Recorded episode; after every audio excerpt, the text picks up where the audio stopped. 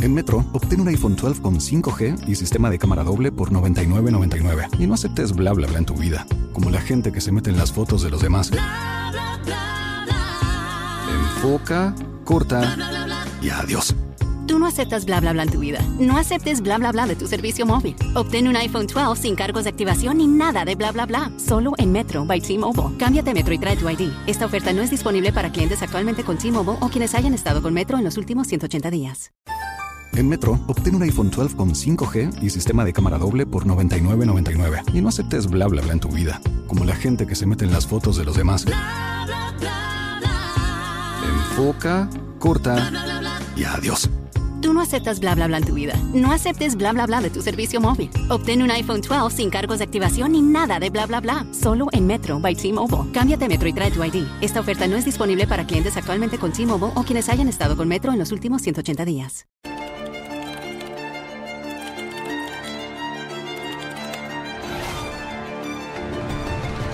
Hola a todos, ¿cómo estáis? Mi nombre es Juan Jesús Vallejo.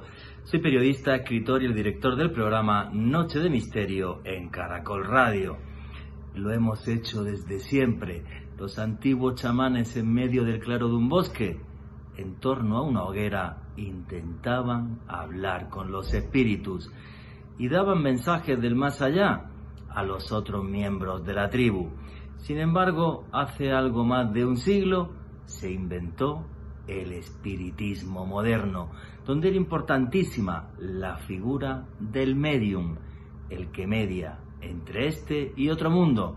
Y en el podcast que vais a escuchar entrevistamos a uno de los medium más conocidos del mundo, Miquel Lizarralde, una persona que nos va a comentar y enseñar cómo es tener un pie en el más allá. Así que si queréis saber sobre esto y mucho más, no os perdáis el último podcast de Noche de Misterio en Caracol Radio. Charlas con un medio. Noche de Misterio. Juan Jesús Vallejo.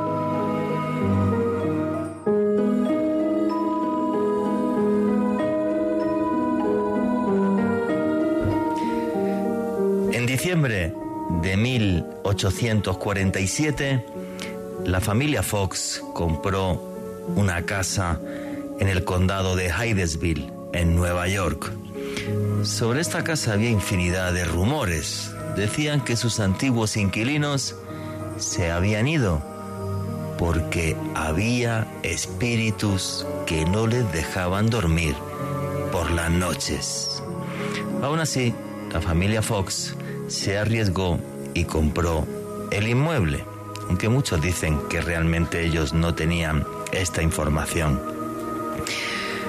Lo que sí está claro, y los hechos así quedaron registrados, es que cuando comenzó el año de 1848, en diferentes noches la familia Fox veía perturbados sus sueños debido a extraños ruidos.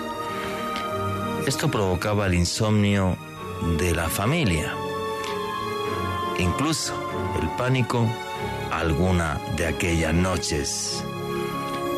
Sin embargo, lo que sucedió el 31 de marzo de 1848 fue historia. La noche se puso muy agitada.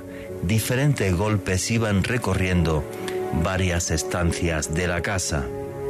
Y fue una niña de 11 años, Kate Fox, la que, harta ya del terror que tenía su familia, intentó tomarse aquello como un juego.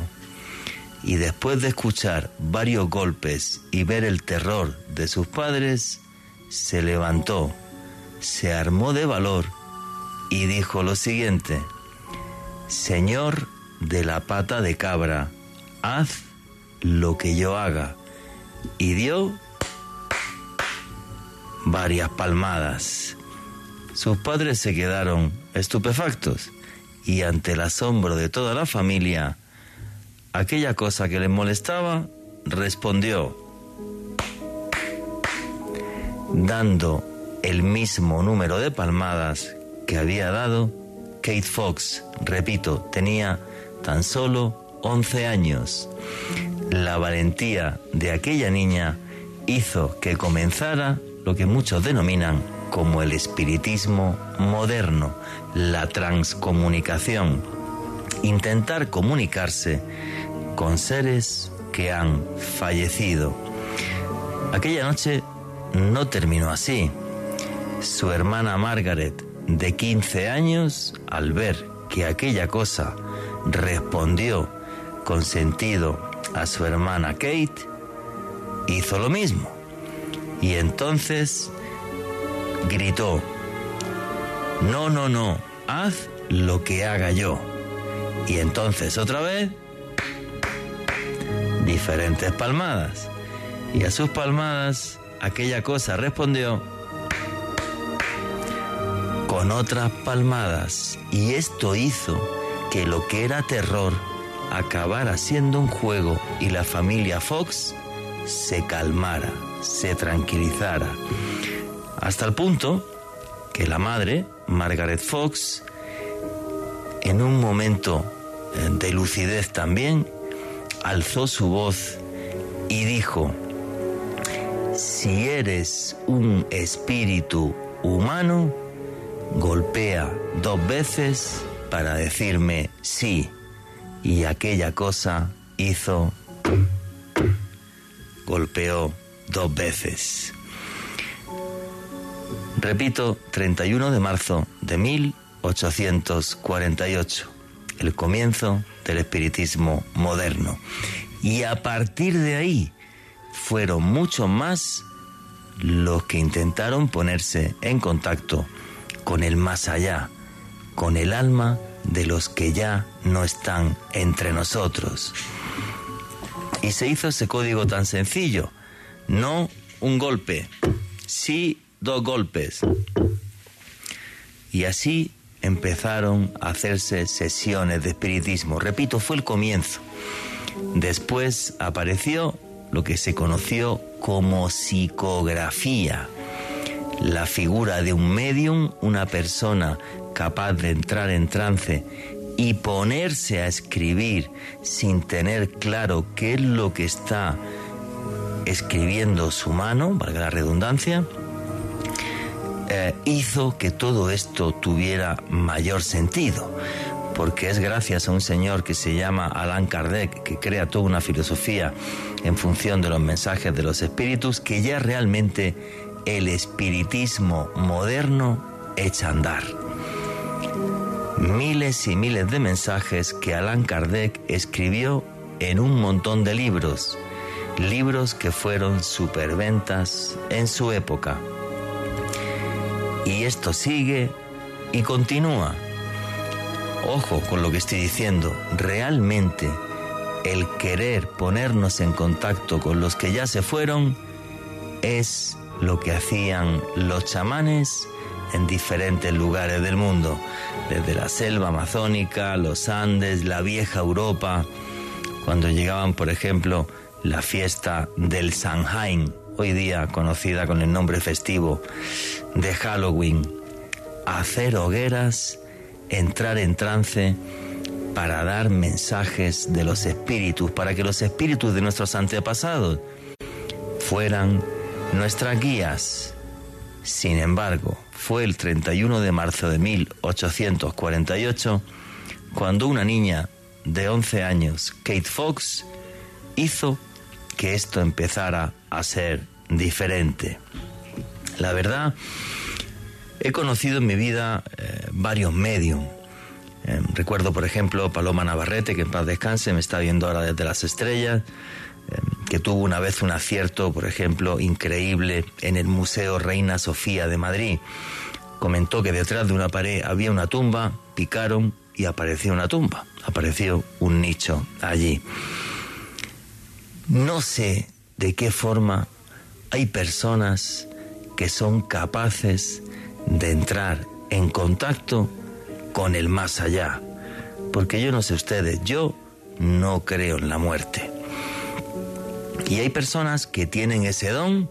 Si habla uno con uno de estos medium, eh, te van a decir que es un don que todos tenemos, pero que algunos lo tienen mucho más desarrollado y luego además lo trabajan, cosa que el resto de seres humanos no hacemos, pero les aseguro que estar con uno de estos personajes es algo muy, muy especial. Repito, conocí por ejemplo hace muchos años a Paloma Navarrete, la medium del grupo EPTA, un personaje excepcional. No le podemos pedir a estas personas también que nos abran el más allá como si fuera la puerta de otra habitación de la casa. Requieren su tiempo y obvio son humanos y también pueden equivocarse. Pero las veces en las que aciertan son tan espectaculares que nos hacen pensar, nos hacen reflexionar sobre que realmente el más allá existe. Nos hace pensar que nuestra conciencia es inmortal. Les comentaba que conocía a Paloma Navarrete y tengo la suerte de conocer al que para muchas personas es el segundo medium más famoso de este planeta, Miquel Lizarrarde. La primera persona, el medium más famoso del mundo, es una señora que se llama Marilyn Rosner y que vive en Canadá. Luego les hablaré sobre ella. Miquel Lizarralde estudió muchos años con Marilyn Rosner. Tuvo una beca de ella eh, porque vio el don que él tenía. Pongan en YouTube algún vídeo de Marilyn Rosner y vean una sesión suya.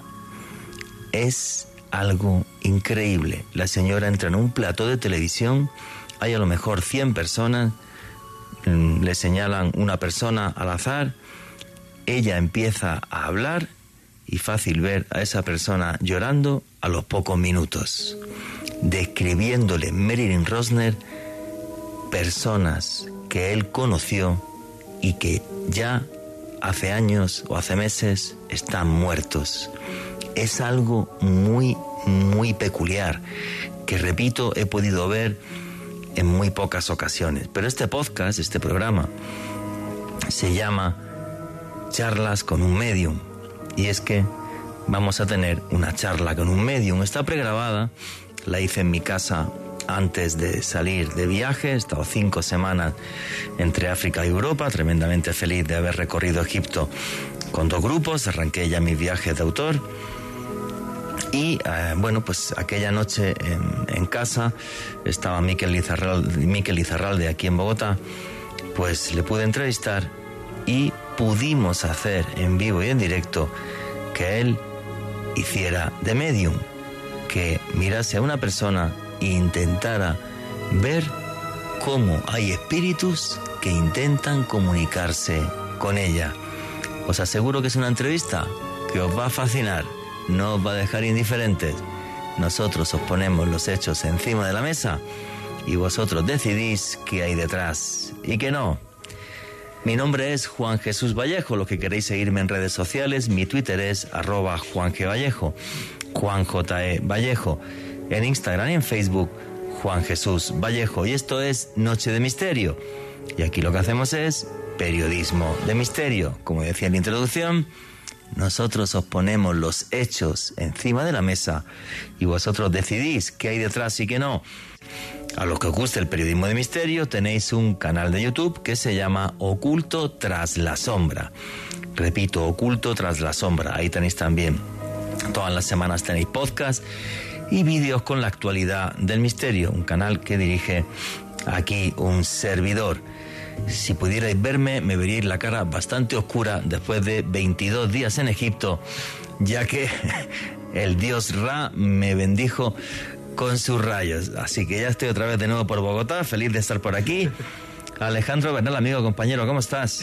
Juanji, un saludo para ti, para todos. También un abrazo muy especial para quienes nos escuchan a través del podcast que publicamos todas las semanas en el canal de Caracol Radio, que es una temática que no habíamos abordado en esta etapa de Caracol. Sí lo habíamos hecho en nuestra etapa previa. De hecho, también con Miquel, un abrazo enorme. No, no nos pudimos ver en esta oportunidad. Y Miquel hizo, eh, vertió su don sobre mí en aquel mítico programa de esa anterior etapa y le atinó perfectamente. Entonces yo puedo dar fe de los dones de Miquel Lizarralde, no solamente un estupendo medium, sino una mejor persona y van a conocer de primera mano un testimonio estupendo de una persona que les va a demostrar su don y sobre todo algo muy especial, Juanje, una persona que lo habla con total y absoluta naturalidad, un regalo de la naturaleza que él lo está compartiendo con todos nosotros. Sí, son muy pocas personas en el mundo y es un don eh, muy especial. Aquí, bueno, pues muy felices de tener esa amistad con, con Miquel y que, y, que, y que le pudiéramos entrevistar. Pues luego nos cuentas tu experiencia, ¿eh? Sí, sí, sí. No te voy a decir ahora porque ya vamos un poquito justo de tiempo, pero aquí me lo he apuntado ya en la libreta, en la libreta en la que hago guiones que no sirven para nada. Eh, aquí me he apuntado que luego nos cuentes tu experiencia. Para la gente que quiere información de mis viajes de autor, muy sencillo.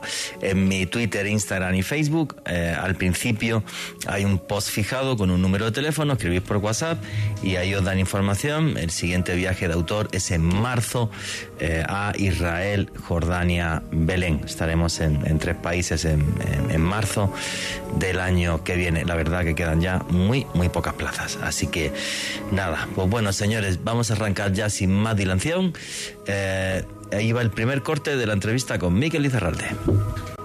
Hace miles de años cuando estábamos en el bosque, en medio de la oscuridad, los chamanes encendían una luz y hablaban con los espíritus. Y esos espíritus nos daban consejos y esos espíritus guiaban nuestras vidas.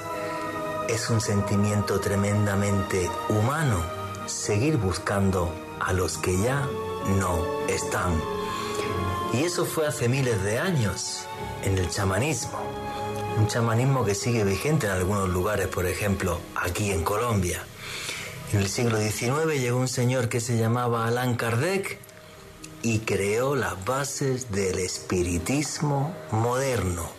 Nuevas formas de mediumnidad, nuevas formas de ponernos en contacto con los que ya se fueron.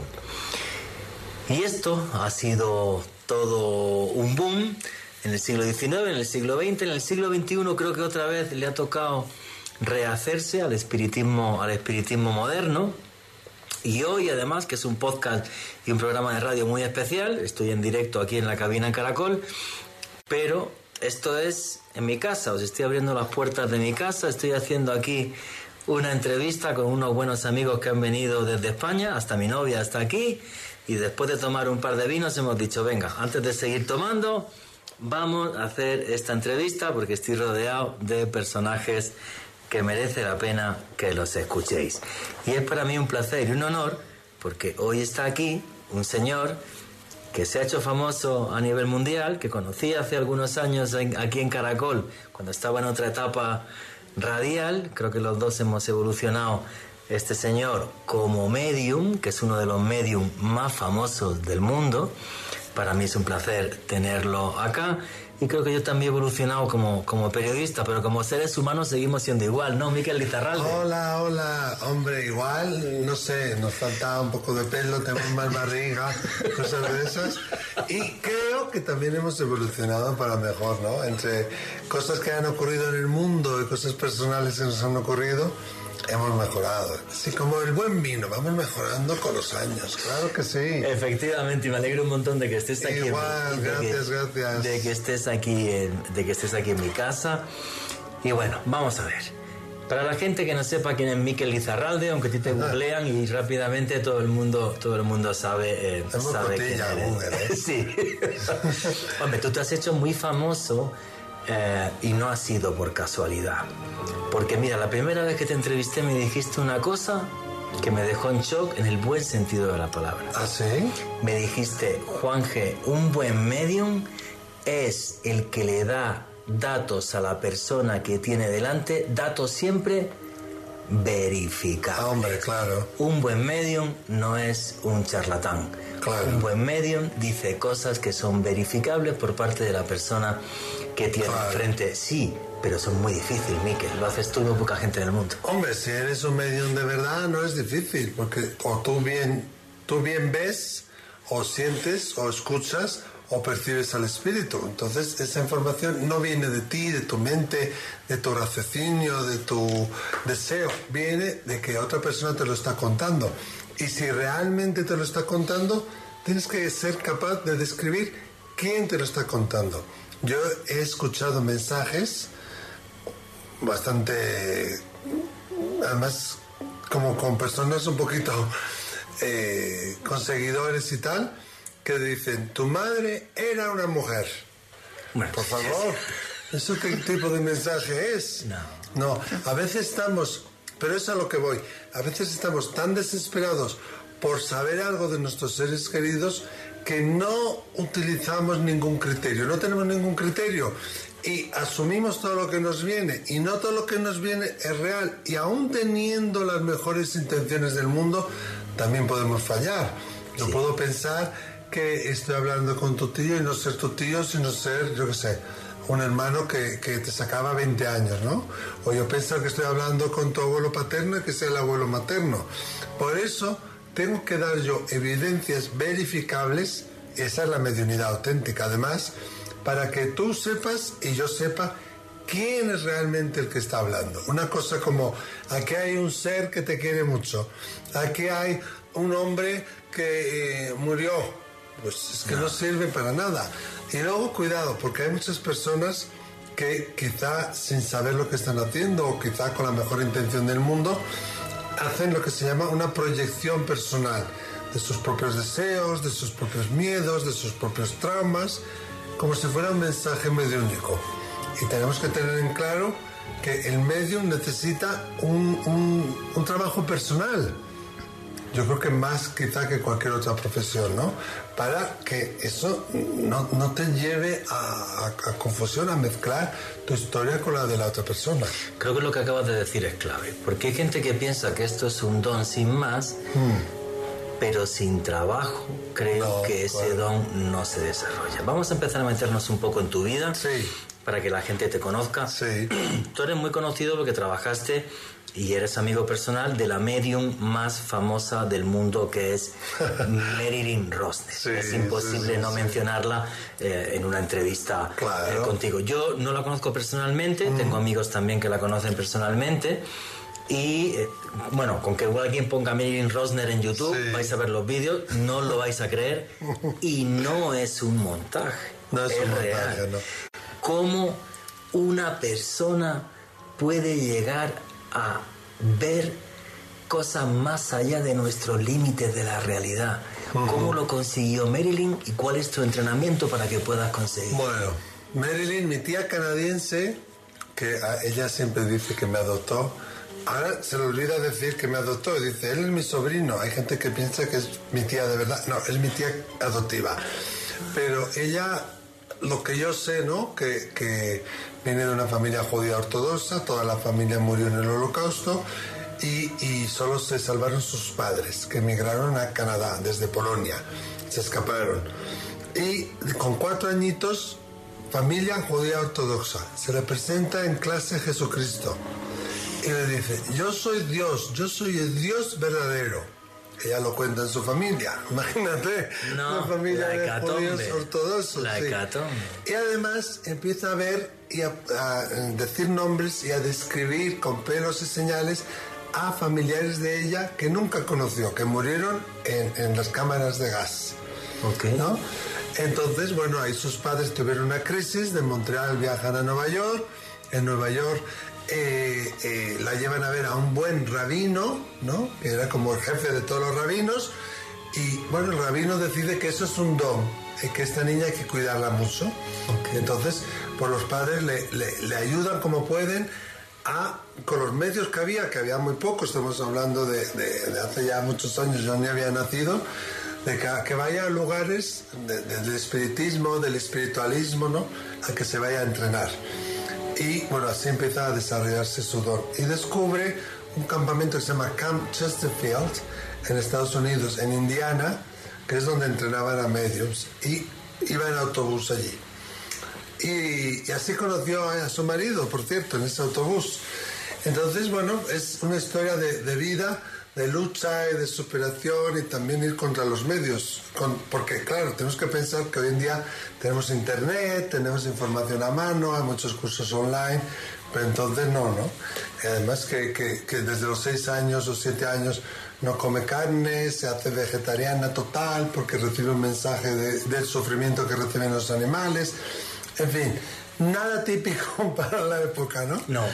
Sí, y, bueno, pero su familia pues, pues la apoyó, ¿no?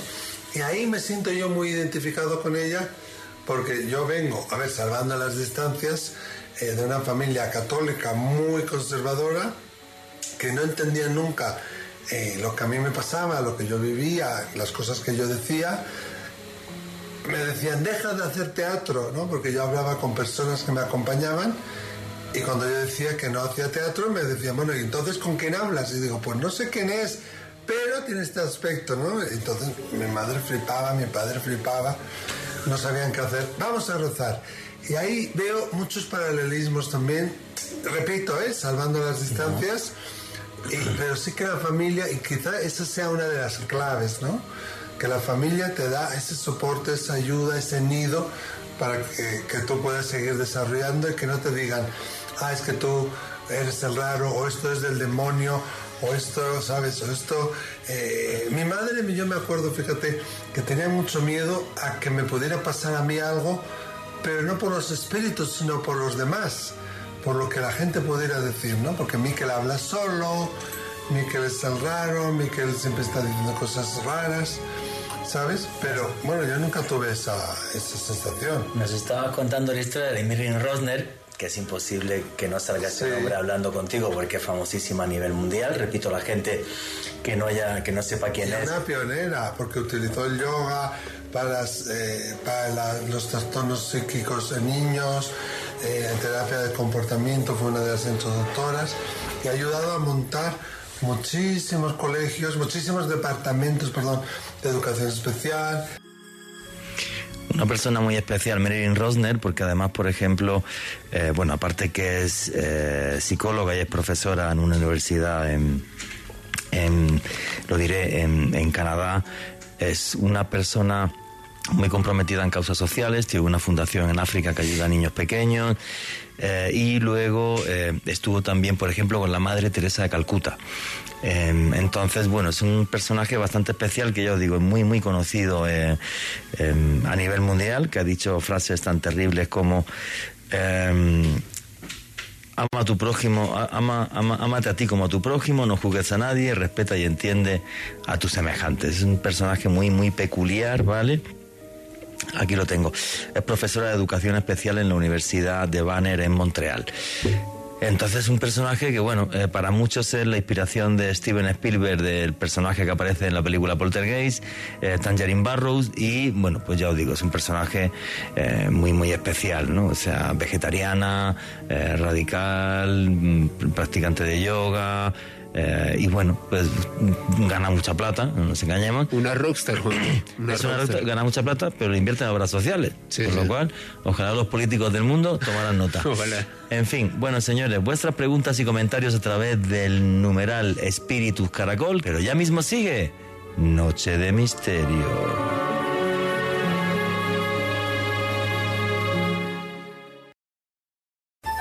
En Metro, obtén un iPhone 12 con 5G y sistema de cámara doble por $99.99. Y no aceptes bla bla bla en tu vida, como la gente que se mete en las fotos de los demás. Enfoca, corta y adiós. Tú no aceptas bla bla bla en tu vida. No aceptes bla bla bla de tu servicio móvil. Obtén un iPhone 12 sin cargos de activación ni nada de bla bla bla. Solo en Metro by T-Mobile. Cámbiate a Metro y trae tu ID. Esta oferta no es disponible para clientes actualmente con T-Mobile o quienes hayan estado con Metro en los últimos 180 días. ¿No te encantaría tener 100 dólares extra en tu bolsillo? Haz que un experto bilingüe de TurboTax declare tus impuestos para el 31 de marzo y obtén 100 dólares de vuelta al instante.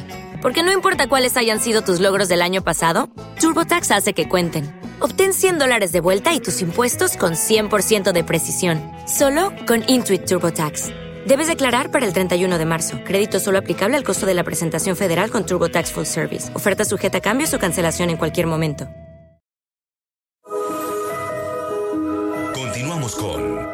Noche de Misterio.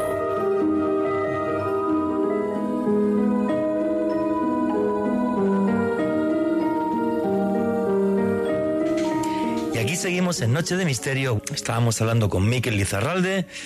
Nos habló de este personaje tan peculiar que es su, su profesora, su maestra y su mentora, que es Marilyn Rosner, la canadiense, la medium más famosa del mundo. Os recomiendo, como os decía antes, meteros en YouTube con que pongáis su nombre. Os van a aparecer vídeos que os vais a quedar eh, en shock. Un personaje muy particular. Pero bueno, estamos en la charla con Miquel, la charla que tuve en casa y la entrevista continúa así. Muchísimos centros de estudios eh, espíritas, muchísimos centros Porque de... Rosner en el fondo es una superdotada Sí, en lo sí, suyo, en una cosa que se llama, ojo con esto, percepción extrasensorial. Eso es. Y que se ha investigado en universidades como Duke desde los años 30 del siglo pasado, con J. Sí, Ring a sí, la cabeza y cosas así, ha, ha hecho, ha creado todo un camino en el que de repente se integran personas como tú, Sí. como Miquel Lizarralde. Porque estábamos hablando de Marilyn Rosner, pero quiero hablar de Miquel Sí. ¿Y qué le pasaba Sí. a Miquel de niño? ¿Qué le pasaba a Que Miquel de niño? ¿Por qué siento era así. tan raro? Uy, rarísimo. Imagínate una familia de un pueblo pequeño, vascos así, mi madre de caserío, mi padre no, y con- muy tradicionales, muy, muy tradicionales. Y yo era hipersensible, hipersensitivo, muy distinto, no encajaba en nada, veía cosas del futuro, eh, vaticinaba cosas, siempre tenía lo que llamaban amigos imaginarios, hasta que ya los vecinos comentaban, los vecinos decían, y, y mi madre me pide que no siga hablando solo y yo le digo, oye, que yo no hablo solo, que yo tengo gente aquí. ¿Y quiénes son? Le digo, pues yo no sé quiénes son, pero mira, aquí hay una niña rubia, la describo yo, que yo le puse el nombre de Marisol, que es, al describirla yo, se da cuenta mi madre, que es una prima mía que atropelló un tren cuando yo tenía dos años de edad. Digo, hay otra señora vestida de negro con un delantal que tiene seis dedos en una mano, que era la bisabuela de mi madre. Polidactilia. ¿sabes? Y varias personas, y un cura, y un no sé qué. Entonces, la reacción de ellos fue, vamos a rezar, vamos a rezar. ¿No? Esa era su, su respuesta. Y, y nadie creía, oficialmente, nadie- yo en esto no creo, yo en esto no creo. Pero mi madre viene de un caserío, de, iba del campo, íbamos allí siempre el fin de semana, los veranos, cada festivo, cada rojo de calendario estábamos allí. Y cuando se perdía algo, o alguien perdía un anillo en el huerto o algo, decían, a ver, que venga Miquel, que él sí que encuentra cosas porque tiene esos dones raros, ¿no?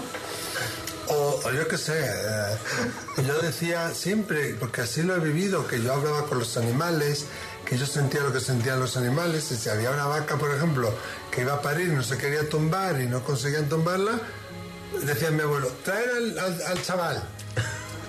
Y yo no sé qué hacía, pero la vaca se tumbaba, ¿sabes? Entonces, des- por muchos motivos he sido el raro, ¿no? Y- pero he sido el raro conocido. Tenía yo mis amigos del barrio, tenía yo mis amigos del colegio, que muchos de ellos eran los mismos. Miquel decía cosas a veces muy mundanas como, estás esperando a Silvia, pero no, Silvia está en casa de Marta. ¿Cómo lo sabes? "Oh, yo no sé. Pues si quieres encontrarla, ahí está. Que no teníamos teléfono, ¿eh? Épocas que no había teléfono. Y, o no sé, o, o estás esperando que venga alguien por ahí y no va a venir por ahí, va a venir por aquí, o estudiar esto, que esto va a entrar en el examen. Cosas muy sencillas, a de repente cosas mucho más fuertes de alguien va a morir, o esta persona va a enfermar, o va a haber una inundación, cosas así que yo predecía. Pero como siempre tuve ese entorno eh, familiar y de amistades entre semana en mi pueblo, un pueblo muy chiquitillo, y, y, y- y fin de semana en el caserío, pues era como algo normal dentro de su rareza que Miquel hace, pero es Miquel, ¿no? Pero el, el lío fue cuando ya, primero que no- nos cambiamos de casa cuando yo tenía 11 años, y ahí perdí un poquito es- esa, protección. No, Ah, no, no. Pero luego con 14 años que me cambié de cole, de instituto, y ahí ya fue como tirarme a los leones, porque ya, ya era raro. Ahí sí era el raro, ¿no? Yo intenté miles de veces tapar el don, ocultarlo, no desarrollarlo, mm, dedicarme a otras miles de cosas que nada tienen que ver con la mediunidad, pero volvía y volvía y volvía, hasta que ya con 20 y muchos años ya me rendí, ¿no? Que esto era mi destino y que esto me tocaba, de alguna manera ahora me siento, en algunas cosas, no en todas, que también estoy recogiendo el testigo de, de Marilyn. Y bueno, no, no, no ha sido siempre fácil, pero bueno, yo asumí que era, que era mi destino, ¿no? Pero me parece precioso lo que estás diciendo. Eres el raro, eres el extraño. A mí me pasaba igual cuando yo empecé a escribir de ovnis y de, de extraterrestres Sí, y de sí, tal. Me decía mi madre, pero no escribas de eso, ¿cómo te vas a ganar la vida con eso? O sea, Claro. y tal. y demás. Pero lo que pasa es que lo que tú dices en el fondo, sí es cierto que cuando hay niños pequeños o menores y tal, y dicen cosas como las que decían, como las que dices tú, algunos efectivamente lo, lo- lo- lo que hacen es cortarle eso en plan Claro. radical. Eh, eso es cuidado, que eso Sí. es brujería, Claro. o eso es no sé qué. ¿Pero y por qué lo dicen? O por desconocimiento, o porque ahí se despiertan también sus propios miedos, quizás por cosas que han escuchado, por cosas que les han dicho. Probablemente también porque ellos han tenido experiencias que no han podido controlar y a ellos les han dicho lo mismo. Entonces ya estamos en un nuevo paradigma, señoras y señores, 2021. ¿eh? 22. Hoy, 22, no, no, ¿qué digo yo? Por favor. Te fuiste al pasado, no te preocupes.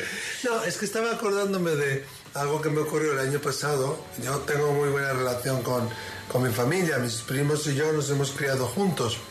Y una vez al año hacemos primadas. Y en la última primada, oye, que estamos en octubre del 2022, que nadie piense que esto está grabado. Sí, sí. Soy un despistado, pero es- esto es hoy. Y dijo la mujer de un primo mío, ¿no? Refiriéndose a yo y a otros primos que hacemos meditación y reiki y tal. Dice, es que vosotros los raros... Y le dije yo, no, nosotros no somos los raros, ¿eh? Vosotros sois los raros. Y dice ella, ¿cómo así? Le digo, claro, estamos en un momento único en el mundo donde hay muchísima información, evidencias y evidencias científicas, no solo testimonios, ya hay evidencias cien- científicas, Pimbal Nobel, Pansarnia, hay mucha gente. Hay nuevos estudios también que se están haciendo en España y otros países y hay ya sabemos que el alma sigue viviendo la conciencia, al menos durante un tiempo después del cambio que llamamos muerte.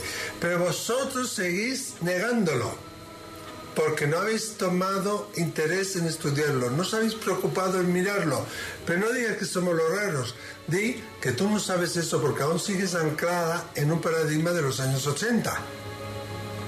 Y se quedó pensando así, dice, igual tengo razón, digo, igual no, yo sé que tengo razón, pero a ti eso te da seguridad, porque si ella se abriera, la mujer de mi primo, a esta nueva realidad, sus valores tendrían que cambiar, su forma de lidiar con sus hijas tendría que cambiar, su vida y lo que sustenta su vida tendría que cambiar. Con lo cual, a veces no estoy dispuesto a hacer ese cambio, es mejor seguir anclado por miedo, por comodidad, por desconocimiento en lo que ya sé. Pero eso es ya un paradigma antiguo, ya no sirve. Pero fíjate que qué bonito lo que estás diciendo.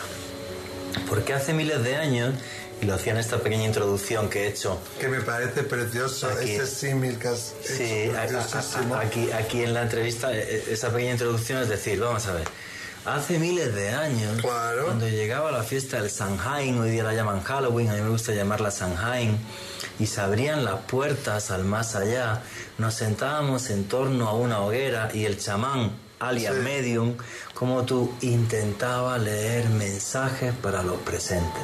Hmm. Fíjate qué bonito eso. Luego llegó un proceso de cristianización que terminó todo esto, porque eso ya entonces era brujería, y uno iba al cielo y no te podías comunicar Ya. con los espíritus y tal. Y de repente llega la No, no, pero luego hay un montón de santos, como Ah. Santa Teresa de Ávila, Que a sí le puedes hablar. que son, eh, como era monja, no, sí podía tener experiencias extracorpóreas, podía, el rey le consultaba a ella. Sí. y, y veía el futuro y tenía experiencias mediúnicas, ¿no? Entonces, eso está lleno de contradicciones, pero sí, sí, eh, eh, estaba prohibido, incluso en España ha estado prohibido hasta los och- 86 por ahí, ¿no? Sí, claro, bueno, mientras Franco seguro. Entonces, todo esto era brujería y tal. De repente llega un tipo que es Allan Kardec en el siglo XIX, hace un cambio de paradigma total y absoluto y le enseña a la gente que todo el mundo tiene esa capacidad, obvio. como todos tenemos la capacidad de matemáticas, pero a mí me ponen una, una suma de más de 2 y 2 son 4 y ya no doy. ¿Me entienden? Mientras que otros sí. O sea, es un don que todos tenemos. Claro.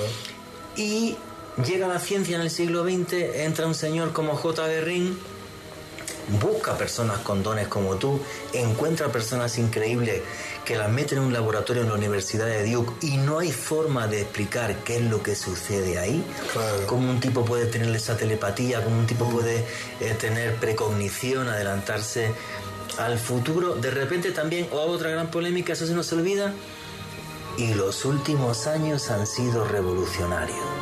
Porque llegan personajes, como tú has dicho, Pim Van Lommel y publica Sí, un artículo en la revista Lancet, de las revistas más prestigiosas del mundo a nivel científico, hablando de cómo la conciencia humana es capaz de sobrevivir a la muerte. Y Eso, aparece... y tiene conciencia de sí misma, además. Eso es. O sea que en cierta medida, cierta medida no, que somos inmortales. Claro. Lo que no está claro es a dónde va nuestra conciencia. Y entonces ese tipo de personajes tienen que echar mano de personas como tú, con ese don, porque claro, ¿qué es lo que hay más allá? Miquel Lizarralde, esa pregunta es ya demasiado Sí, sí. loca y demasiado No, no, no, la pregunta del millón, ¿no? Sí, claro. El más allá es en realidad el más acá. Nosotros no estamos aquí y ellos allí. Nosotros compartimos el mismo espacio, no el mismo tiempo siempre, no la misma dimensión, pero sí el mismo espacio aquí en esta tierra. Eh, yo lo veo como burbujas, como pompas de jabón que se conectan la una con la otra, ¿no? Y al- a, la velocidad del pensamiento, con la intención, puedes tú conectar con ellos y ellos contigo. Pero ahí has dicho tú una clave, la ciencia, Sí. el gran Dios del siglo XX, sí, ¿no? claro. El XXI, pero sobre todo XX, donde le hemos dado tanta importancia eh, y, y- tenemos que muchas veces echar mano de la ciencia para comprobar cosas que ya sabíamos. Nosotros ya sabemos que las palabras tienen una vibración, son flechas que después no puedes recoger, pero tiene que venir Masaru Emoto, sacar unas fotos de las moléculas del agua y demostrarlo científicamente. O tiene que venir Luis Hay, o tiene que venir en este caso Pim Van para decirnos cosas y reasegurarnos en cosas que en nuestro foro interno ya lo sabíamos y que hace siglos ya lo teníamos y que en tu, ahí metido en un lugar recóndito de, de tu ser lo tienes y lo puedes sacar. Entonces, eh, no somos mm, dos, ni tres, ni cuatro dimensionales. Somos multidimensionales y vivimos en un multiverso. Entonces, ¿qué hay? Hay vida, no morimos. Pero vamos a lugares de conciencia, a lugares no físicos, pero lugares de conciencia. Según lo que hayas vivido, según cómo hayas vivido, así morirás. Y según mu- mueras, así vas a encontrar después el más allá. Entonces, ese lugar del más allá, esa dimensión, como una especie de, pequeño habitáculo dentro de, de un gran enjambre, va a estar acorde vibracionalmente con quién has sido tú en tu vida. Pero ojo, eso no significa que eso sea inamovible. Tú puedes ir mejorando.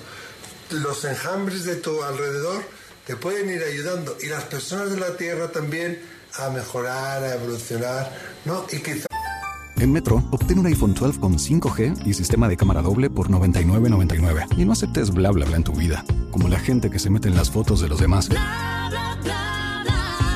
Enfoca, corta y adiós. Tú no aceptas bla bla bla en tu vida. No aceptes bla bla bla de tu servicio móvil. Obtén un iPhone 12 sin cargos de activación ni nada de bla bla bla. Solo en Metro by T-Mobile. Cámbiate Metro y trae tu ID. Esta oferta no es disponible para clientes actualmente con T-Mobile o quienes hayan estado con Metro en los últimos 180 días. It is Ryan here, and I have a question for you. What do you do when you win? Like, are you a fist pumper? A woohooer, a hand clapper, a high fiver. I kind of like the high five, but if you want to hone in on those winning moves, check out Chumba Casino. At chumbacasino.com, choose from hundreds of social casino style games for your chance to redeem serious cash prizes. There are new game releases weekly, plus free daily bonuses. So don't wait. Start having the most fun ever at chumbacasino.com. No purchase necessary. DTW, void prohibited by law. See terms and conditions 18 plus. un día decidas que quieres volver a esta tierra. Porque aquí vivimos mucho a la vez y desarrollamos mucho a la vez, ¿no? O puedes ir a otro sitio, eso, O puedes ir a eso otro del, sitio. multi- eso del multiverso. Un multiverso infinito del que solo, solo podemos ver una pequeña parte. Claro, claro, Pero claro. podemos conectar con los que se fueron, porque yo siempre digo una cosa. Es que no se fueron. Esa es la la clave. energía ni se, ni se destruye, solo se Claro, transforma. claro, claro. Yo creo, creo que esa es que esa es la clave. Y ahora hay un hambre, un- un- una necesidad y una, un deseo de la gente joven de tener ya nuevos paradigmas, nuevas formas de hacer. Quizá no tienen los mejores referentes ¿no? de películas donde ven la bruja de Witch y todas estas que te agarran y te, te- se meten en ti y tal. Pero sí hay como una necesidad de, por un lado con la alimentación, por otro lado con el deporte o con el yoga, con prácticas más espirituales como la meditación y también la mediunidad y, y esta especie de desarrollo de, de las percepciones de acercarse a este mundo, ¿no? Y ahí hay un nuevo oleaje ahora que viene de gente nueva. Porque sabes lo que pasa, Miquel, yo creo, el ser humano, lo repito mucho en el programa, el ser humano no es nada sin lo mágico.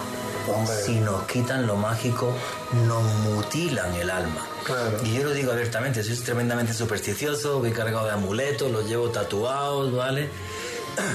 Y bueno, pues a mí me hace, me hace feliz.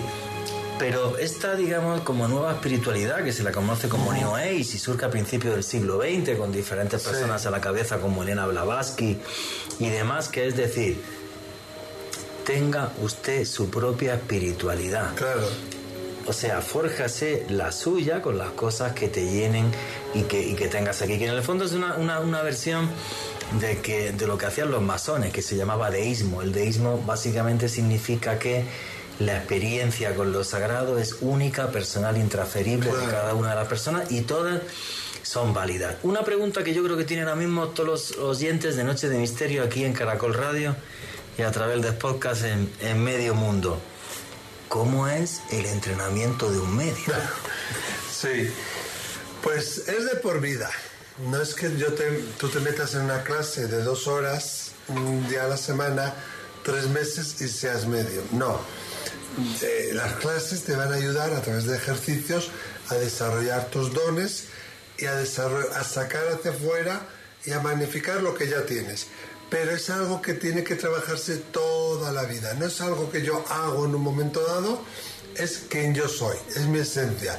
Y ojo, cuando yo desarrollo un don o cuando yo hago crecer ese músculo, tengo que asumir que también voy a tener experiencias desagradables de predecir, de ver, de sentir cosas que quizás no son agradables, porque el para el alma son experiencias. No hablo de espíritus que te quieran poseer ni nada de eso, sino que hablo de que igual, por ver la muerte de alguien, o ves que alguien pierde un trabajo, o sientes y te viene la certeza de que un amigo o tu pareja o quien sea te está engañando.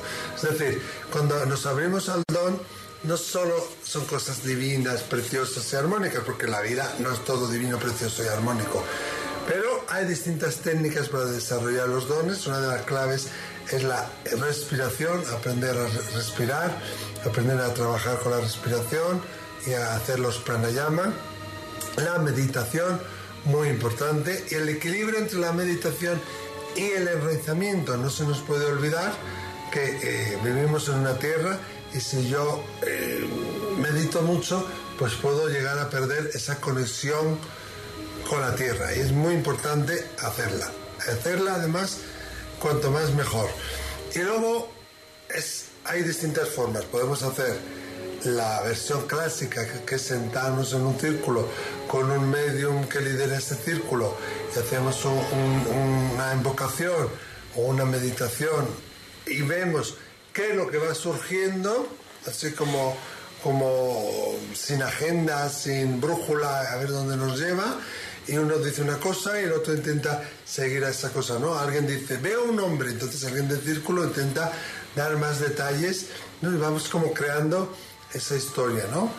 Y, y hay otra, otra forma de hacer, que es en la que yo enseño a mis alumnos básicamente, que es la de hacer ejercicios donde empezamos con ejercicios muy simples como telepatía o psicometría y vamos poco a poco añadiendo un peldaño más, un peldaño más, ayudando como cada uno con su particularidad, pero en la unión del grupo ir avanzando, ¿no? Entonces, ¿y qué es lo que a mí me dice la experiencia?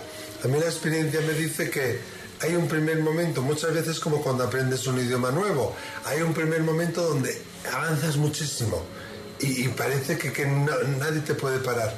Pero luego hay un tiempo de meseta, ¿no? Donde pareciera que no. que no estás aprendiendo, pero lo que estás haciendo es integrar. Y hay mucha gente lo deja. Aunque yo se lo digo, nos va a pasar esto. Incluso hay un momento en el que vas por la calle y vas sintiendo todo de todo el mundo. Eh, esta persona acaba de perder el trabajo, esa persona acaba de, yo qué sé, discutir. Lo sientes, ¿no? y entonces hay personas que ahí también lo dejan. Y es la clave es seguir con la disciplina, no dejarlo, buscar cómo percibes tú. Eres auditivo, eres sensitivo, eres visual, y una vez que sabemos eso, pues ir buscando ejercicios que sean acorde con esos dones que tú tienes, ¿no? O sea, porque cada uno somos diferentes y no tenemos la misma capacidad. En general uno piensa que, eh, bueno, cuando alguien quiere meterse en esto y tal, puedes tener, digamos, un apoyo interpretativo hmm. para adivinar el futuro, como es el tarot o otras claro. y tal. Pero lo que tú haces, tío, eso es puro y duro. O sea, ahí no hay carta, no hay vaina, no hay absolutamente nada. ¿Cómo se entrena un medium? O cómo se nos puede abrir la mente para que tengamos en ella una llave al más allá. Y fijaros lo que nos decía Miquel Izarralde, meditación, yoga, eh, pranayama, que es un tipo de, respiración, muy sencilla de hacer, por cierto. Em, bueno, cosas que además la ciencia nos ha demostrado ya que son buenísimas para nuestra salud mental. O sea, que es que es algo eh, clave. Es más, la meditación a partir de tres semanas dicen que empieza a, sentirse de una forma eh, muy profunda tu mejora tu mejora mental sobre todo en relación a, el famoso estrés que es la, enfermedad eh, más importante del siglo XX una buena amiga aquí por ejemplo Amado Martínez hace hace mucha meditación. Yo hacía antes y la verdad que soy un desastre y, hago no nada. Para qué voy para qué voy a mentir pero bueno o sea mm, y luego una cosa muy curiosa que va a comentar Miquel Lizarralde también es que como todos somos distintos, todos nos estimulamos de una forma diferente. Él me cuenta que para él es fundamental la voz, escuchar la voz em, de la gente eh, a la que quiere, eh, quiere llegarles y quiere interpretar los espíritus que están en torno a él. Yo creo que sería súper visual, yo soy una persona muy, muy visual, aunque trabajo con la voz. Alejandro Bernal. Hay algo muy interesante, Juan, en todo lo que nos ha dicho Miquel esta noche, y era algo que hablábamos contigo detrás de micrófonos, y, en primer lugar, es esa manera tan natural en la cual se fue desarrollando ese don. En Miquel Lizarralde comenzó a observar cosas que nadie más observaba, interactuar de una manera extraña, podríamos denominarlo con esos espíritus, y, y yo me ponía un poco en el papel de la familia de Miquel, ver a un niño haciendo este tipo de de acciones tan extrañas, Juanje, cómo manejarlo desde el punto de vista de un familiar y era algo que decíamos entre los dos, donde a mí me hubiera pasado eso, yo creo que no estaría aquí, ya estaría loco, no, sé qué Y luego, y luego cómo se lo va a tomar tu familia. Exacto. Y si es una familia súper católica, apostólica, romana. Exacto. Entonces ahí ya empiezan a tener los problemas. El niño tiene problemas, el niño no sé qué. Y claro, cuando ves un personaje como Miquel Lizarralde, dices, ¿tiene problemas psicológicos? No. Cosas distintas que usted se crea o no se crea que es capaz de, eh, de, ver personas que ya fallecieron, ¿vale? Que no estamos hablando de cualquier cosa, pero ¿Es una persona con problemas psicológicos? No, obviamente no. Y, y, sobre todo, Juanje, y lo digo por la experiencia que viví con él, que él te va dando datos con mucha naturalidad. Eh, como si estuviera hablando contigo y viendo a esa otra persona que te está describiendo de una manera muy fluida, eh, es decir, no se nota un proceso forzado, un guion preestablecido, sino que realmente él te habla de lo que él está percibiendo a través de su don. Porque lo que sucede es que el medium muchas veces o el vidente se apoya en un bastón. Por ejemplo, para adivinar el futuro, echarte el tarot, que es una, que es una mancia, ¿vale? O encender una hoguera, o por ejemplo, eh, tomar sustancias anteógenas, ¿vale? Sí, sí. O sea, mm, es lo que hace, lo, lo que siempre hicieron los chamanes y lo que, lo que hizo la gente que se dedicaba a este tipo de cosas. Pero lo de este señor no, para nada. Bueno, tenemos unos minutitos por delante, pero cuéntanos tu experiencia, qué fue lo que te comentó y qué te, qué te dijo y tal. Bueno, Juanje, contextualizando rápido a los oyentes, era la anterior etapa en la que habíamos estado con Juanje aquí en Caracol Radio, un programa que se emitía de, después de la medianoche, de hecho se llamaba así a medianoche y bueno, teníamos a Miquel de invitado y al final de la sesión Juanje le pidió que pues hiciera, nos demostrara sus dones a las personas que estábamos en la mesa y él eh, entre de las personas que escogió me eligió a mí. Y me llamó la atención algo muy particular, primero que me describió casi con total exactitud a mi abuelo físicamente, creo que ni siquiera a Juanje se lo ha No, escrito, cuando él me daba sus detalles, yo me quedé muy sorprendido porque dije es que realmente la descripción que él daba física y en la forma de vestirse era muy, o sea, era calcado a, a como Miquel comenzó a hablarme. También me hizo mención de unas cosas que me iban a pasar, en específico él me hablaba de una serie de documentos, de un papeleo que me veía realizando y que me veía como muy apurado en ese proceso. En ese entonces, pues yo me pareció extraño, no, no, no veía que fuese algo como muy real cuando en efecto año y medio después sí me vi en una situación así y me acordé mucho de, de, de Miquel Juanje. Es más, le escribí, le agradecí porque le dije, oye Miquel, sí, o sea, fue cierto eso. Y lo que más me impresionaba, que, mm, bueno, no, no, no creo que lo recuerdes, pero Miquel sí, yo tuve una sensación de un dolor de cabeza brutal en ese momento. Cuando Miquel se concentró en mí y comenzó a decirme eso, yo estaba normal, comencé a sentir mucho dolor de cabeza. Y en un momento pues se lo, se lo dije a Miquel, le dije, oye Miquel, no me siento muy bien, ¿sabes qué pasa? Y me dijo, no, es que está muy cerca de ti. Y yo muy cerca que me dijo, no, la persona que estoy viendo, pero tranquilo, ya te va a pasar. Y fue que él me dijera eso, no sé si fue efecto placebo, puede Lo ser, que sea, lo que bueno, sea, es un hecho. pero un hecho fue que se me quitó el, el dolor de cabeza en ese momento. ¿Y te llegó a dar algún mensaje de tu abuelo o algo o no? ¿O simplemente lo Eh, no, él me lo escribió físicamente, eh, me decía que, pues lo que me decía mi abuelo en ese momento, que estuviera tranquilo, que iba a pasar por una serie de circunstancias complicadas, pero que todo iba a salir bien. Incluso lo que me escribía el papeleo, que estaba muy bien, que me miraba con mucho orgullo. De hecho, eso, eso me conmovió porque pues era como una figura muy importante en nuestra familia.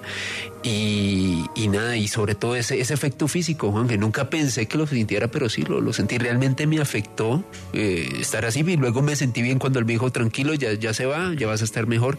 Y fue, fue, fue muy emocionante por, por ese aspecto. No, fue muy bonito. Estabas tú y estaba Juanpa Laguna, lo, Sí. lo, lo- lo recuerdo y tal. Y Juanpa, Juanpa recuerdo también que salió como muy, muy en shock de todo lo que le dijo, de todo lo que le dijo Miquel. Sí. Eso es, y no, a mí nunca me lo ha hecho y prefiero que no me lo haga porque mi familia Sí. es directa, salvo un servidor, todos están en el más allá, entonces es algo que me afecta mucho Uy, psicológicamente. Entonces prefiero, prefiero que no. Yo lo veré un día por allí, por el cielo, por otro universo, por otro mundo, porque realmente yo en la muerte no creo.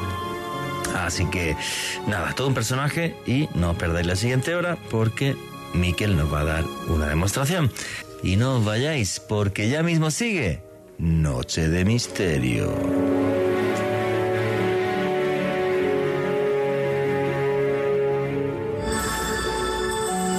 Ya regresa Noche de Misterio. En Metro, obtén un iPhone 12 con 5G y sistema de cámara doble por $99.99. Y no aceptes bla bla bla en tu vida, como la gente que se mete en las fotos de los demás. Enfoca, corta y adiós. Tú no aceptas bla bla bla en tu vida. No aceptes bla bla bla de tu servicio móvil. Obtén un iPhone 12 sin cargos de activación ni nada de bla bla bla. Solo en Metro by T-Mobile. Cámbiate a Metro y trae tu ID. Esta oferta no es disponible para clientes actualmente con T-Mobile o quienes hayan estado con Metro en los últimos 180 días. Lucky Land Casino asking people what's the weirdest place you've gotten lucky? Lucky? In line at the deli, I guess? Aha, in my dentist's office. More than once, actually. Do I have to say? Yes, you do. In the car before my kids' PTA meeting. Really? Yes. Excuse me, what's the weirdest place you've gotten lucky? I never win and tell. Well, there you have it. You can get lucky anywhere playing at LuckyLandSlots.com. Play for free right now. Are you feeling lucky? No purchase necessary. Void where prohibited by law. 18 plus. Terms and conditions apply. See website for details. Continuamos con Noche de Misterio.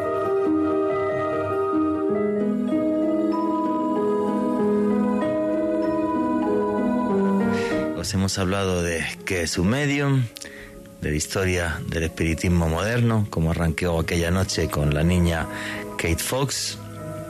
Y seguimos aquí en la entrevista y nos vamos a meter ya, vamos a llegar a esa demostración práctica.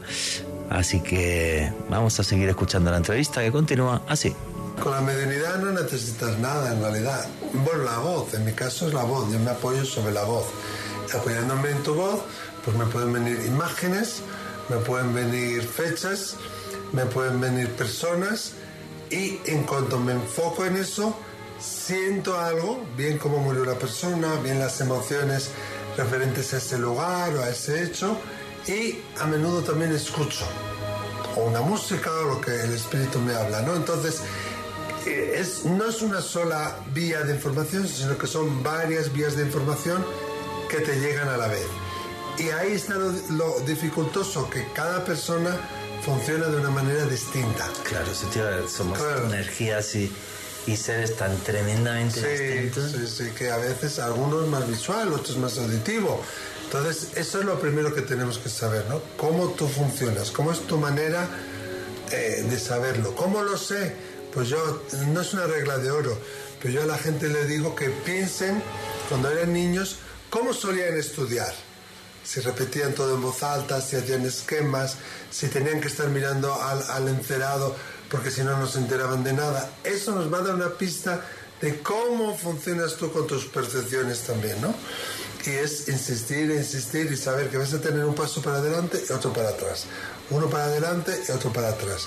Que no es una constante, que es, un, es una forma de ser, es una forma de, de vida. Y luego hay ejercicios con vasos de agua, con velas, ejercicios con, por parejas, de tres en tres, en grupo, individual, eh, con, con papeles quemados, con, hay muchísimos ejercicios, que al final el ejercicio nos va a hacer meternos como en ese inconsciente, de alguna manera, eh, o, o entretener a esa mente racional para que pueda salir ahí la mente intuitiva, ¿no?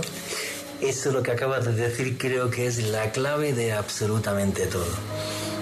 El raciocinio ha hecho que mandemos una nave a la luna y que hagamos un montón de cosas y el edificio en el que estoy, y eso es innegable. Pero la mente intuitiva nos lleva a campos inexplorados que me parecen una auténtica maravilla. Y tanto nos hemos centrado en lo racional que hemos olvidado efectivamente que somos también intuición, que somos energía, que somos alma, que somos muchas Claro. cosas. Y yo creo que esa es la clave. Sí, claro, es totalmente la clave y la combinación de las dos cosas, porque la ciencia es muy necesaria. Lo que pasa que, como decía antes, sobre todo en el siglo anterior, no ha sido como el dios ciencia. ¿no? Todo se lo debemos a la ciencia. Eh, entonces, bueno, pues eh, no sé qué me has preguntado. No, te iba, te iba- olvidado. no, te iba- te iba- muy sencillo. Te iba a decir que a mí, yo, a mí, yo amo la ciencia, me encanta la Sí, ciencia, pero no me gusta cuando la ciencia no hace Claro. ciencia. Y yo lo llamo ciencinazis, además. Ese término creo que lo he hecho famoso ya en América Latina, se me ocurrió a mí, porque, por ejemplo, a mí hace pocos años me trituraban, me insultaban por el tema de los ovnis. Ahora ya que hay un documento del gobierno norteamericano que dicen que son tecnología Bueno, no humana, pues bueno. ahora me toca. Pero bueno, El gobierno canadiense desclasificó un montón. Sí, no, y no solo eso, creo que es, de lo que estamos hablando es, es algo muy, muy personal. Aquí nadie está denostando la ciencia. No, no, no, la ciencia se ha metido en campos como el tuyo, como es el caso de J. Berrin, y a día de hoy sigue Mm. habiendo cátedras de parapsicología en la Universidad de Edimburgo, por ejemplo, en Escocia y en otros lugares. Pero estamos hablando también de las inquietudes personales de cada uno. Y esto me parece maravilloso, pero Ana, tú que eres, se ha pegado hasta un salto de grasito.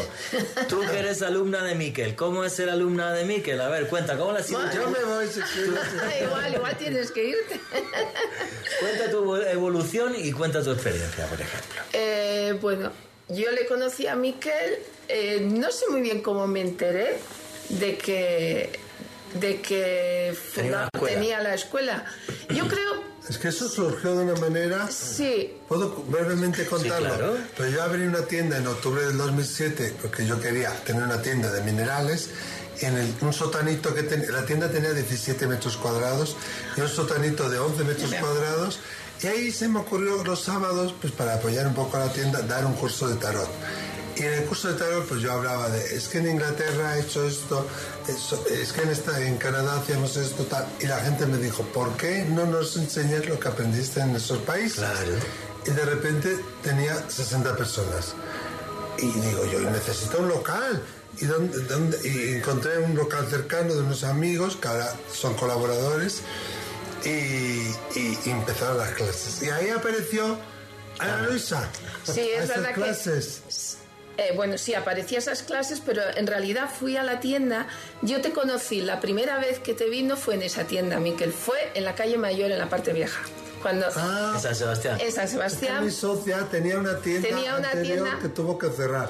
Y cuando cerró yo le dije, no vas a cerrar ni te quedas en la calle. Vamos a montar los dos una tienda. Y entonces, aquella vez yo fui allí y allí te conocí porque yo estaba hablando con ella de otro asunto, de Reiki y así, y eh, vino una persona a una cita contigo. Y entonces ella me- luego me habló de ti.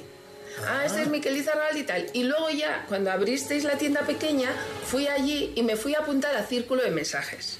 En realidad, fui a apuntarme a Círculo de Mensajes, ¿Qué, pero qué- qué estaba... círculo de mensajes? Ah, pues las famosas clases donde aprendemos eh, Mediunidad. que mediunidad. surgieron así por el tarot y que... No, se llaman círculo de mensajes y ahí había, entonces eran dos niveles y luego el superior. Es que la clase de tarot tú sabías cuándo entrabas, pero no sabías cuándo te ibas. Porque una traía croquetas, la otra traía rosquilla, la otra traía no sé qué. Estaba toda la tarde allí feliz. Sí, sí, sí. Lo que pasa que el curso de círculo de mensajes estaba completo. Estaba ya lleno y entonces me dijeron, bueno, si quieres te apuntas porque luego igual en primavera puede ser que haya otro grupo, no sé, Hombre, otro claro. día que ibas... Había No, 60 personas sin, sin comerlo ni beberlo. Claro, y yo pero me quedé ahí en, en la lista. ¿Y cómo fue tu evolución en los cursos? ¿Qué sentiste?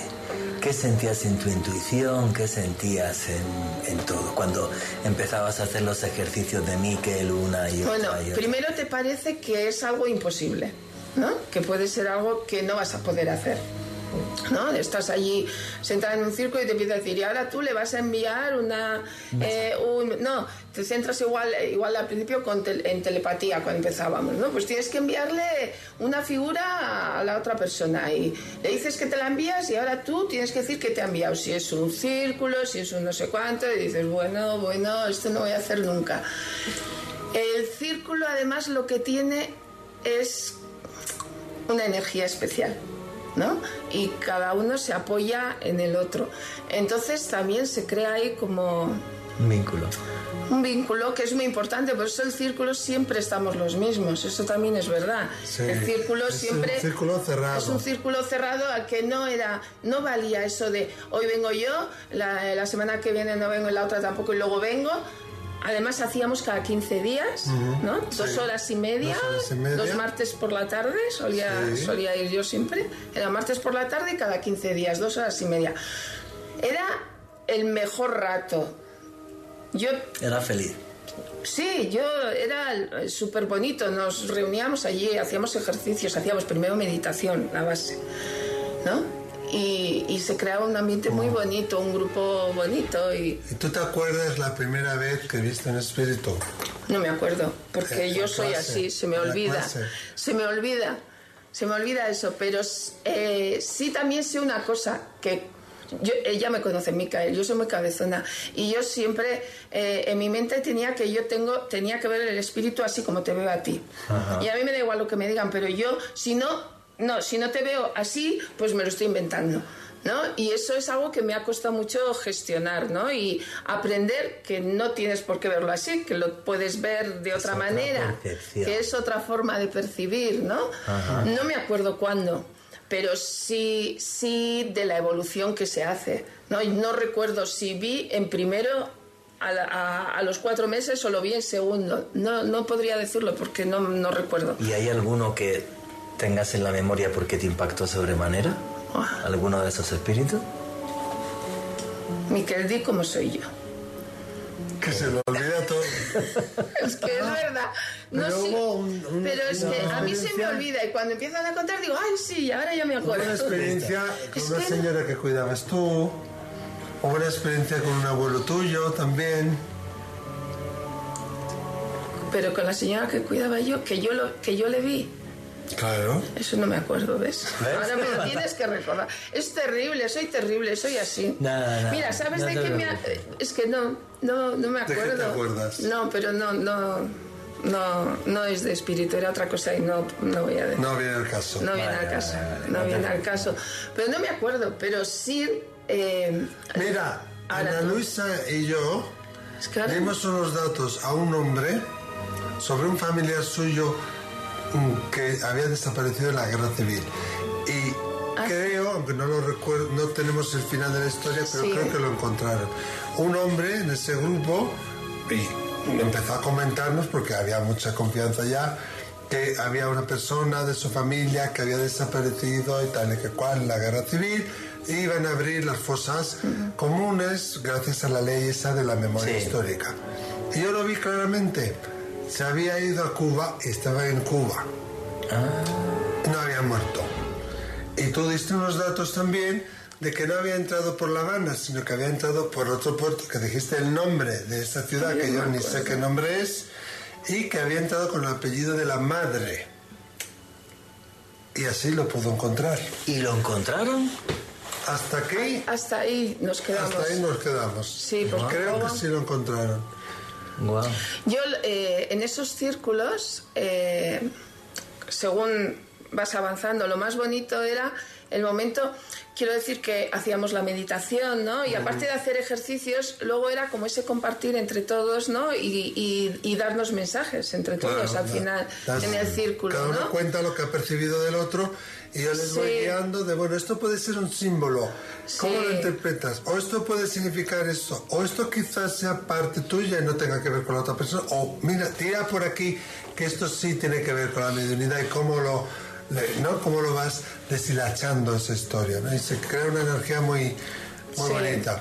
A mí una mujer, Marga se llama, que yo ni pensaba en Colombia, ni tenía idea de Colombia, ni conocía a nadie de Colombia, me dijo, oye, que te vas a ir a Colombia, te van salir grandes cosas en Colombia, no te quedes allá, ¿eh? no nos abandones, vuelve. Y digo, ¿qué dices tú de Colombia? Ni, ni pienso ir a Colombia ni nada, y ahora estoy en Colombia por cuarta vez, ya. Lo que pasa es que además en- en- durante las clases se dan muchos mensajes. Muchísimos. Y muchos mensajes que en el momento los recibes y dices que bien, pero que luego se te olvidan.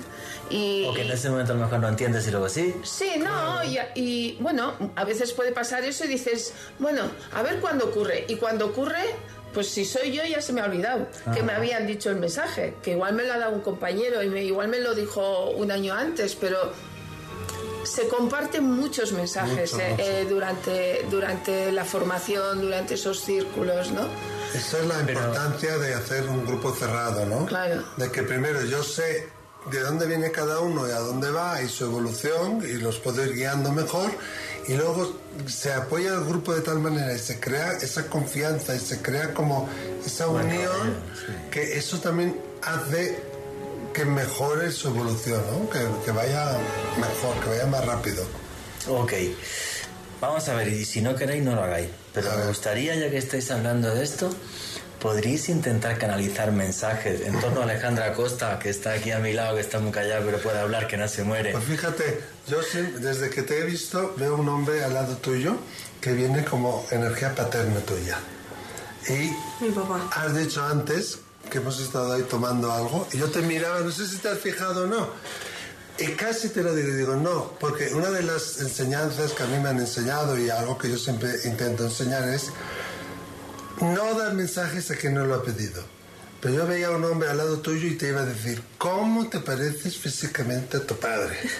Sí, La es misma cierto, nariz, soy del mismo cierto. Cuando te sonríes aquí, las, estas rayitas, estas líneas que te salen. Pero no lo he dicho porque a mí en mi enseñanza me han dicho que si no viene al caso no hagas eso porque eso es invadir la intimidad de la persona, ¿no? Y él está aquí contigo, vamos, desde que he entrado yo, es un hombre, no voy a decir rudo, pero sí un poco osco.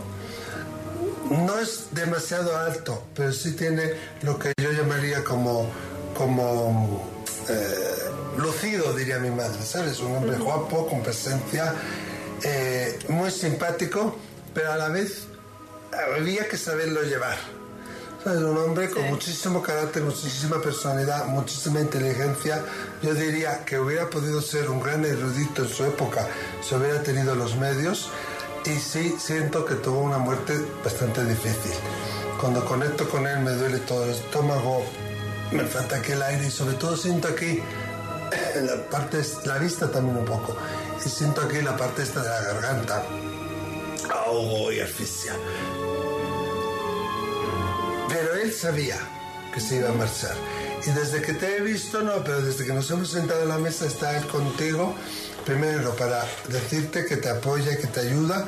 Segundo, para decir que te ama con locura y que ama a, toda la familia. Sé, dice él, sé que ha habido una serie de discordias después de que yo me he marchado y que sé que sientes que te sientes no vista, que, que no te ven, que no te tienen en cuenta, no valorada.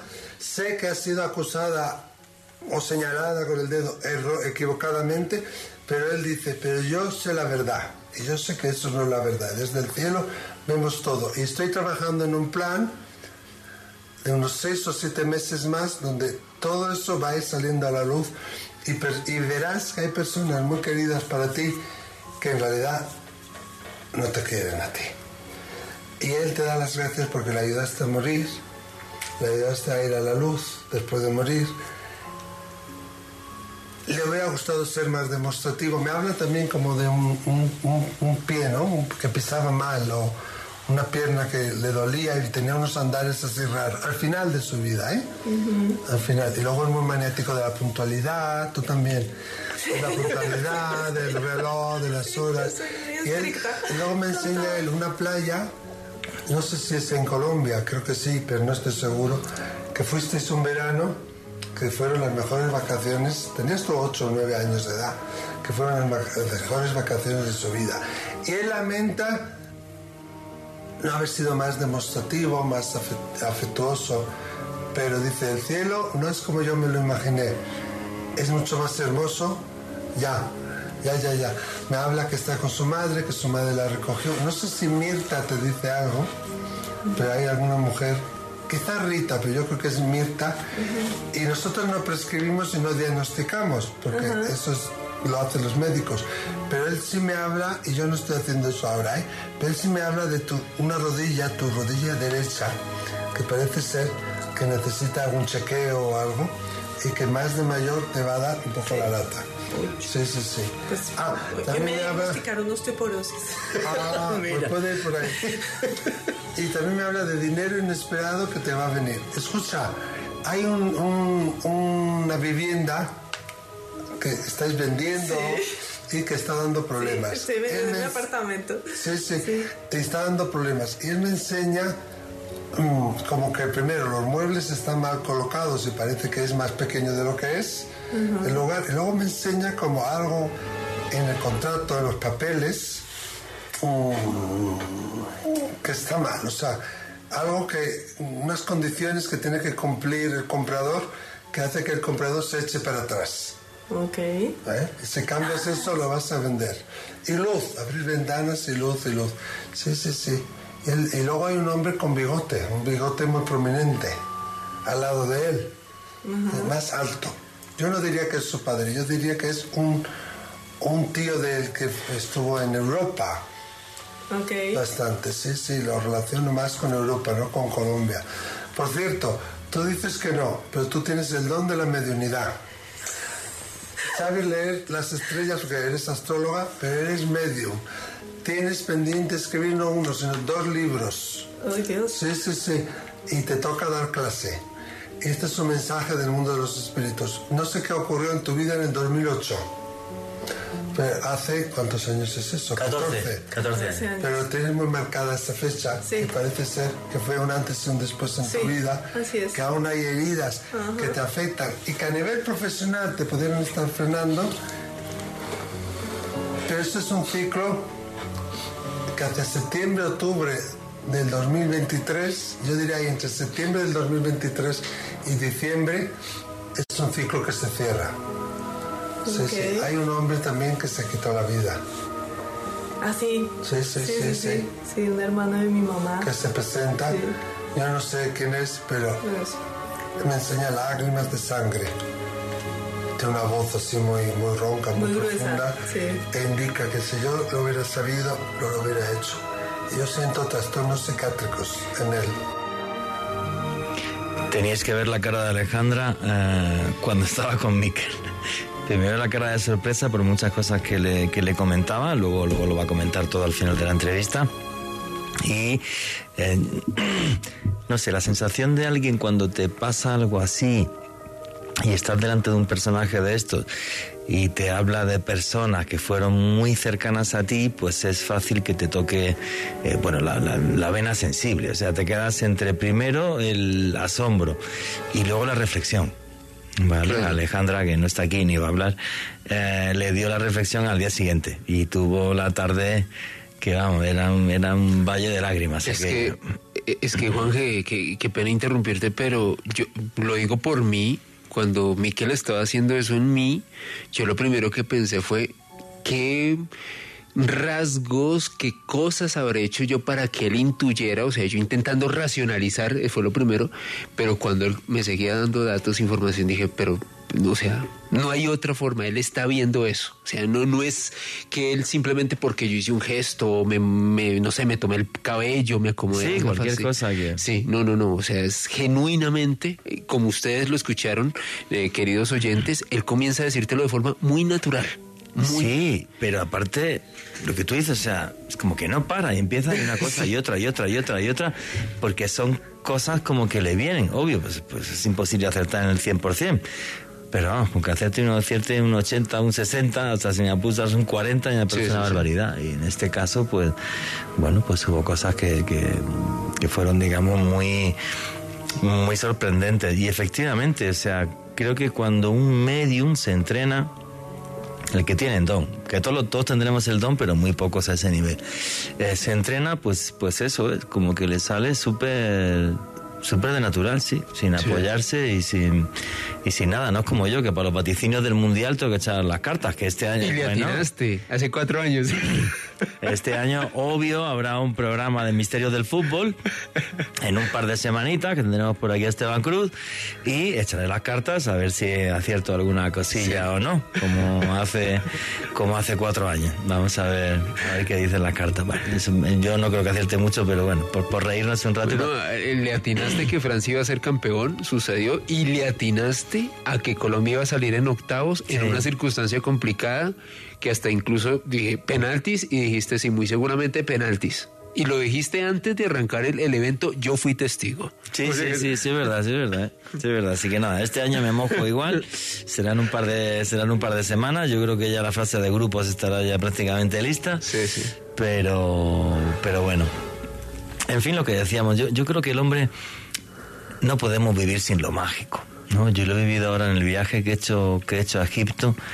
Y cuando le explicaba a la gente el significado de los templos, no tiene nada que ver como cuando vas a una iglesia, ¿no? sino que cada templo tiene un significado completamente distinto y, dejas a la gente allí a que reflexione sobre, sobre su vida en función de, de lo que significa cada templo y que durante miles de años, eh, miles, muchas miles de personas fueron allí con un mismo sentimiento y te das cuenta que, que la gente se transforma, se va transformando día a día, o sea, se va transformando porque se da cuenta que todos estos lugares que nos dejaron en la antigüedad eh, nos los legaron con una intencionalidad, ¿vale?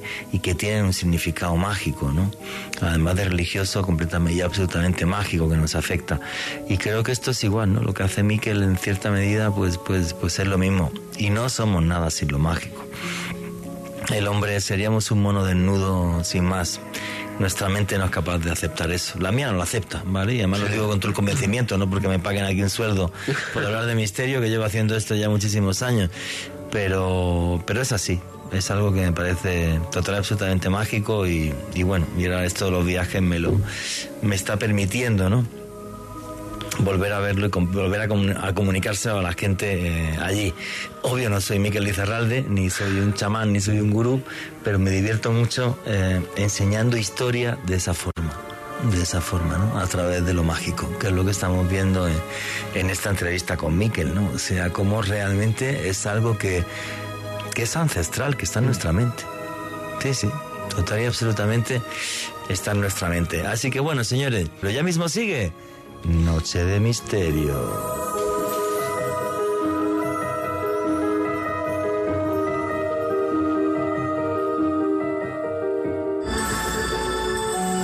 Ya regresa Noche de Misterio. Hey guys, it is Ryan. I'm not sure if you know this about me, but I'm a bit of a fun fanatic when I can. I like to work, but I like fun too. It's a thing. And now the truth is out there. I can tell you about my favorite place to have fun Chumba Casino. They have hundreds of social casino style games to choose from, with new games released each week. You can play for free anytime, anywhere. And each day brings a new chance to collect daily bonuses. So join me in the fun. Sign up now at chumbacasino.com. No purchase necessary. VGW Group. Void were prohibited by law. See terms and conditions. 18 plus. Judy was boring. Hello. Then Judy discovered ChumbaCasino.com. It's my little escape. Now Judy's the life of the party. Oh, baby, Mama's bringing home the bacon. Whoa, take it easy, Judy. The Chumba life is for everybody. So go to ChumbaCasino.com and play over 100 casino-style games. Join today and play for free for your chance to redeem some serious prizes. ChumbaCasino.com. No purchase necessary. Void where prohibited by law. 18 plus terms and conditions apply. See website for details. Continuamos con Noche de Misterio.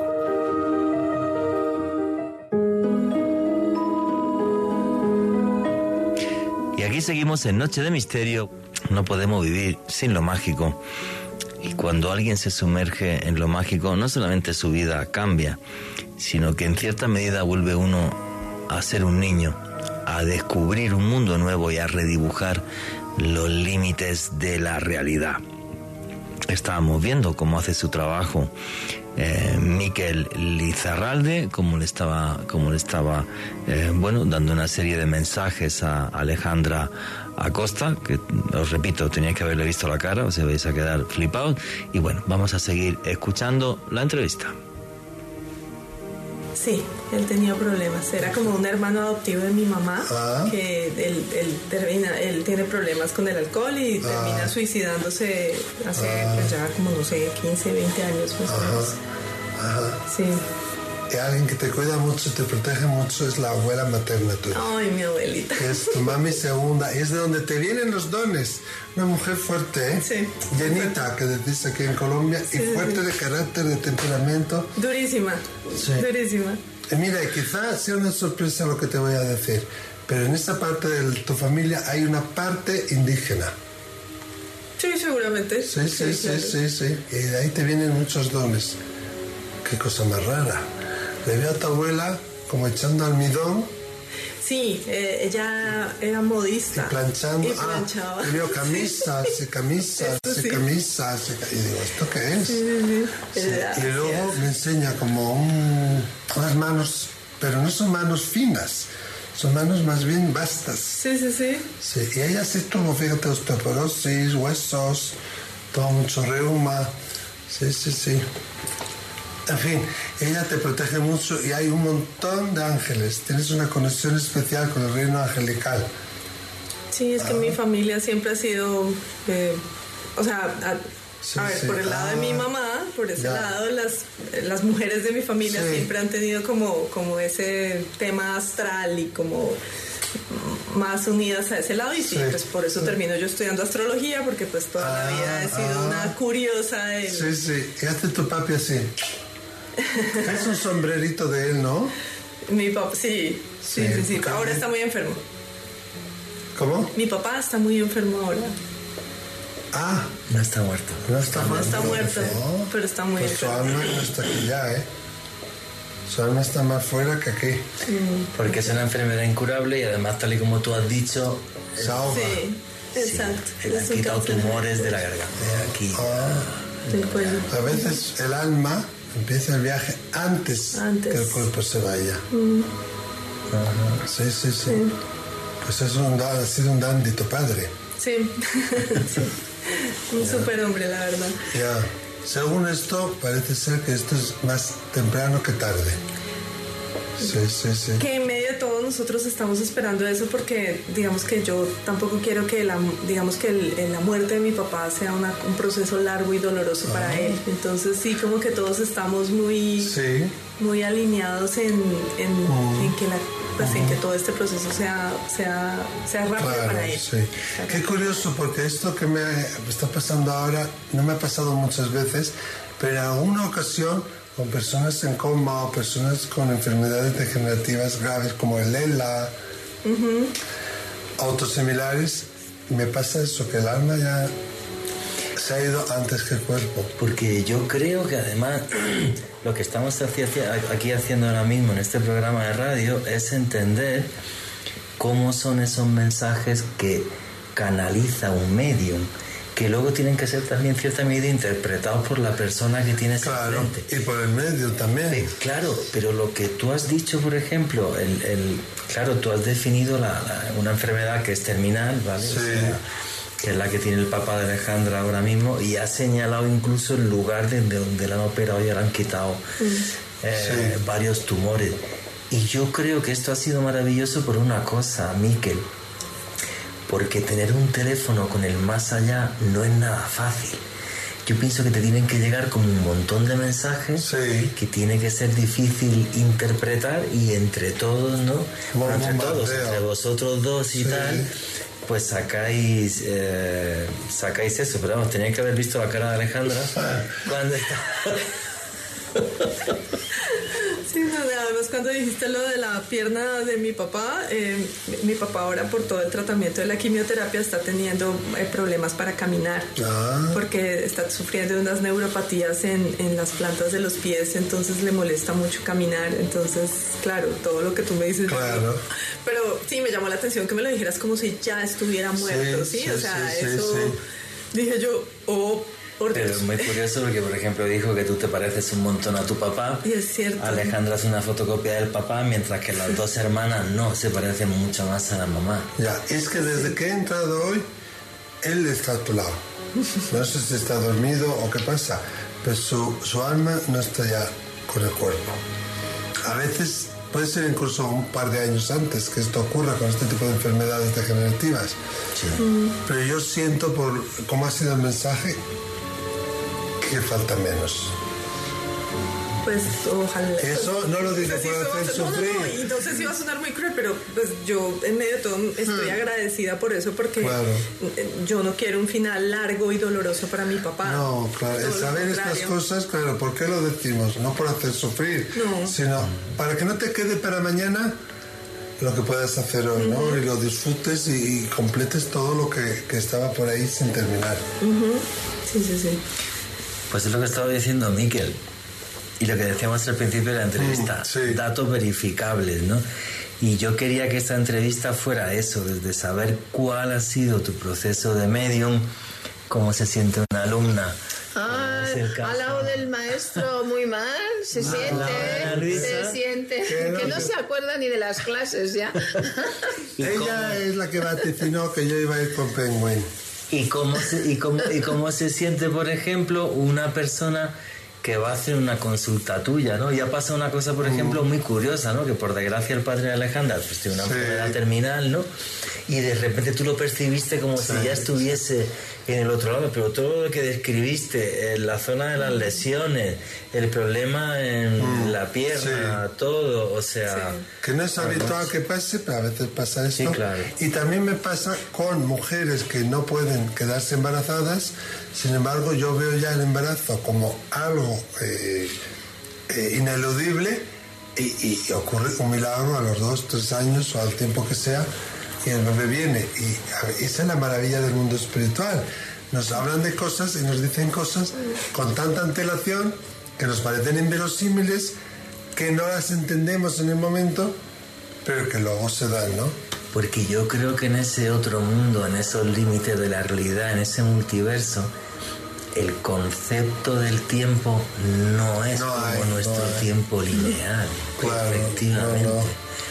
Es otro. No, hay, no existe. ¿Qué va? Es otro tiempo. Es otro tiempo. Yo cuando estoy dando mensajes entre el público, a mí me tienen que avisar cuándo tengo que parar, porque yo no sé si he estado 5 minutos o 40 minutos. Ya no lo sé.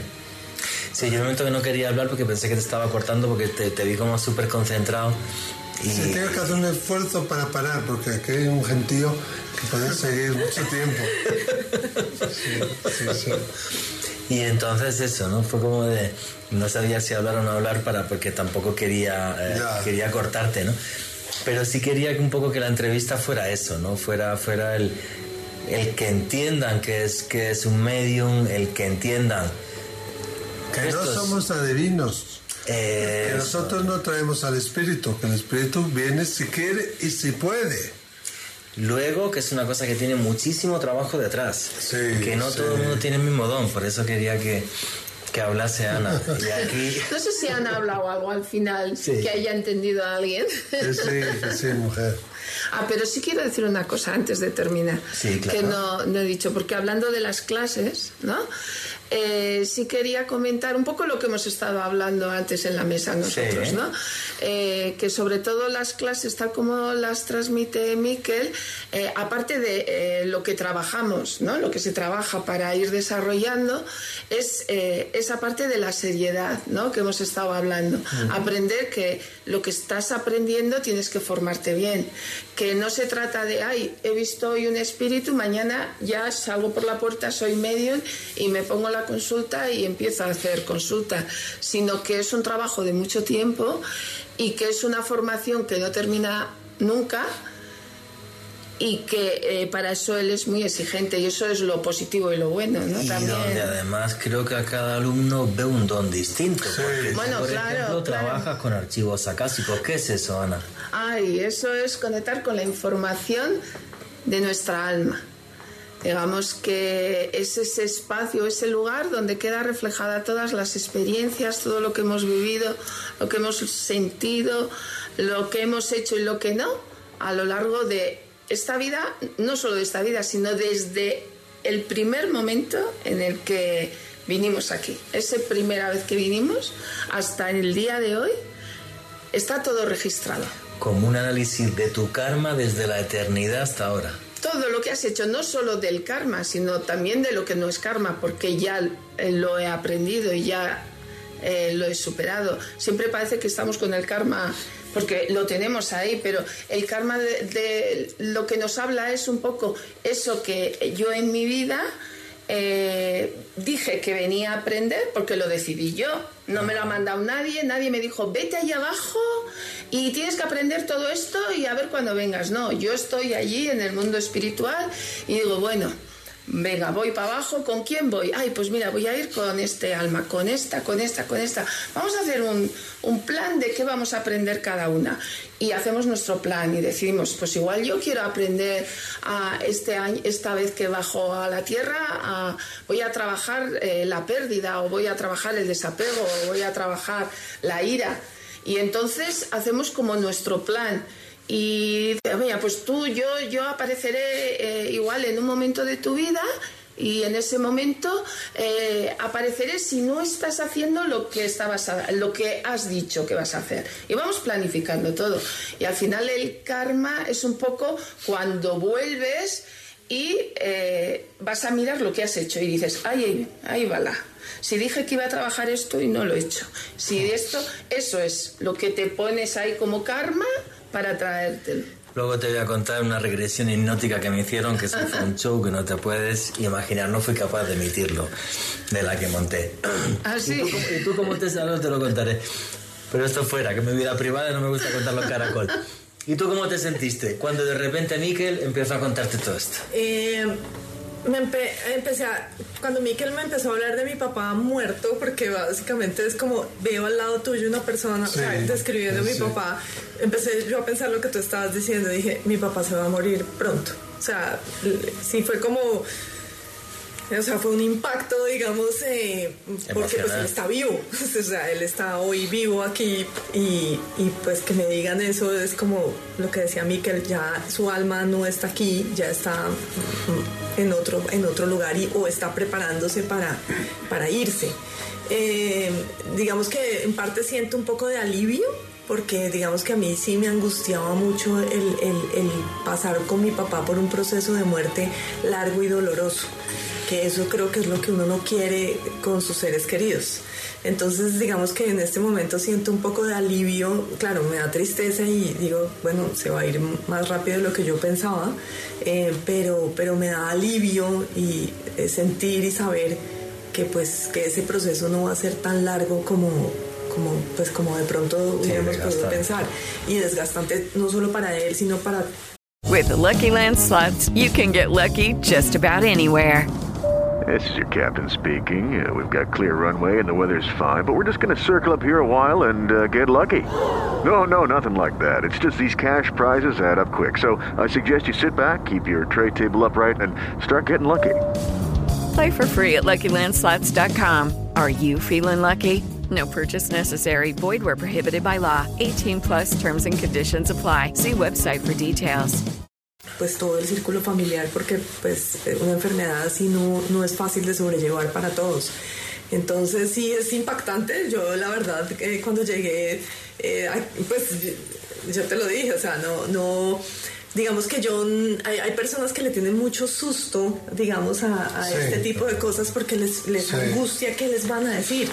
Y yo dije, no, o sea, yo, yo no tengo miedo de eso. Cuan- porque- y, cuando, y cuando dijo lo de tu abuela planchando ahí sin parar y Sí, con el no, sea, de verdad que es, una- es algo que pues no lo sabe nadie, sino pues, pues bueno, de hombre. cercana. Yo una camisa de hombre. Yo Sí, sí, sí, entonces es, es no, es es súper impactante y... no, Esas son las queda uno- evidencias, ¿no? Exacto, es lo que es verificable, que uno dice, wow, si me dicen esto... Porque hay medios que yo conozco que di- dicen, aquí hay un abuelo tuyo que te quiere mucho, que pueden tener buena intención en decirlo, pero para el receptor no debería ser suficiente, no deberíamos aceptar eso como un mensaje, me parece a mí. Miquel, y sobre todo lo, lo que acabo de ver ahora mismo es que de repente llenas a la gente en su aspecto mágico. Y eso me parece, me parece precioso. Es recuperar el antiguo chamanismo, pero de otra forma. Chamanes ya no quedan. No quedan. ya. Muy poquitos, por desgracia. Pero en fin, señores.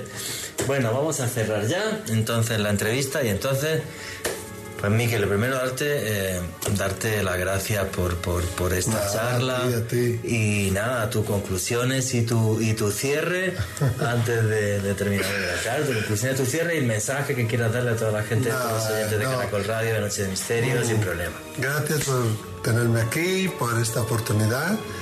El mensaje que querría dar a las personas que se formen, que investiguen, que lean, que averigüen, que vayan a charlas, que vayan a clases y que saquen sus propias conclusiones y que no le tengan miedo al mundo de los espíritus, porque el mundo de los espíritus es un mundo lleno de amor, lleno de luz, como ha dicho él, eh, Juan, Juan Jesús al comienzo, para darnos mensajes, para ayudarnos a tener un camino mejor, una asistencia más fácil y es un recurso más que ellos están deseando hacerlo y dárnoslo. O sea que, ¿por qué no?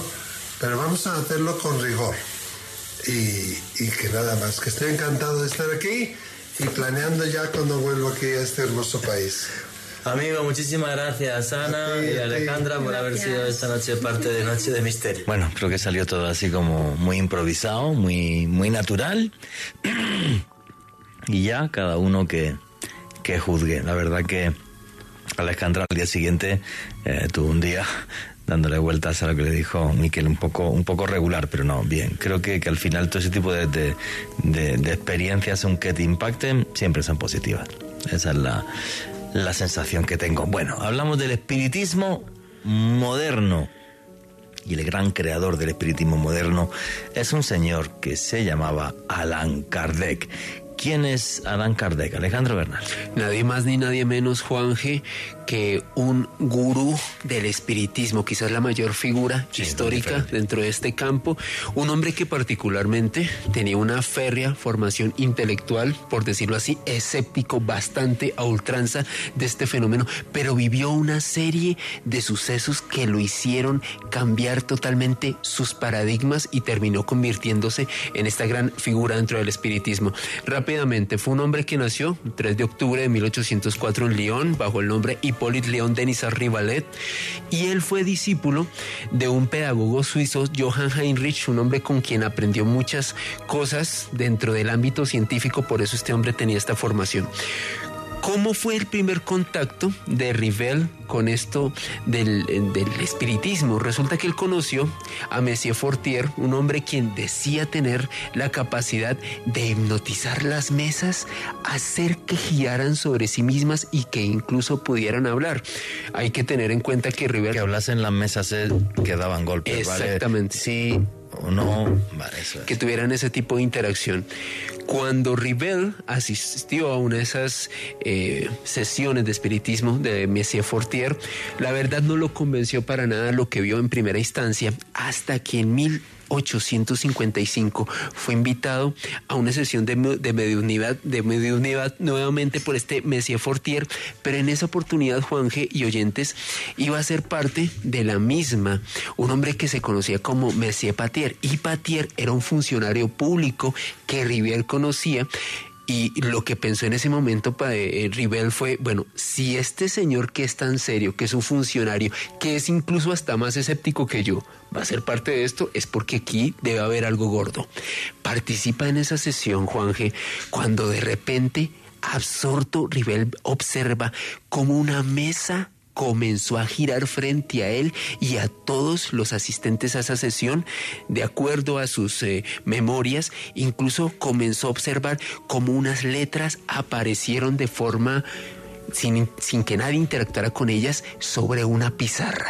Y este hecho cambió para siempre la percepción que tenía Rivel sobre este fenómeno. Luego hizo parte de otras sesiones de mediunidad y este hombre quedó convencido de que el fenómeno era real, que se limitaba desde luego a personas que tenían ese don, así como escuchamos a Miquel Lizarralde hace unos minutos, y que había que estudiarlo, que había que analizarlo y sobre todo que había que vivirlo y que sentirlo. Y fue a partir de ese momento donde Rivel comenzó a meterse mucho en estas sesiones de mediunidad y es tan así que vive una experiencia mística y a través de la misma se enteró de acuerdo a, a, uno de estos mediums con quien se encontraba interactuando, que él era básicamente la encarnación de un druida que había vivido hace 2400 años y que se identificaba como Alan Kardec. Y esta revelación lo afectó tanto a un, le reitero, un, eh, un escéptico a ultranza que él adopta este nombre, comienza a publicar Libro. libros a través de este conocimiento empírico que él fue adquiriendo y se convierte en una auténtica estrella en este campo de conocimiento. En 1857, el 18 de abril, publica el libro de los espíritus, me atrevería a decir que el libro si no el más importante, uno de los más importantes en el ámbito del espiritismo. Juan que fue tan brutal la recepción que esta primera edición se agotó en tan solo una semana en Francia y en buena parte de Europa.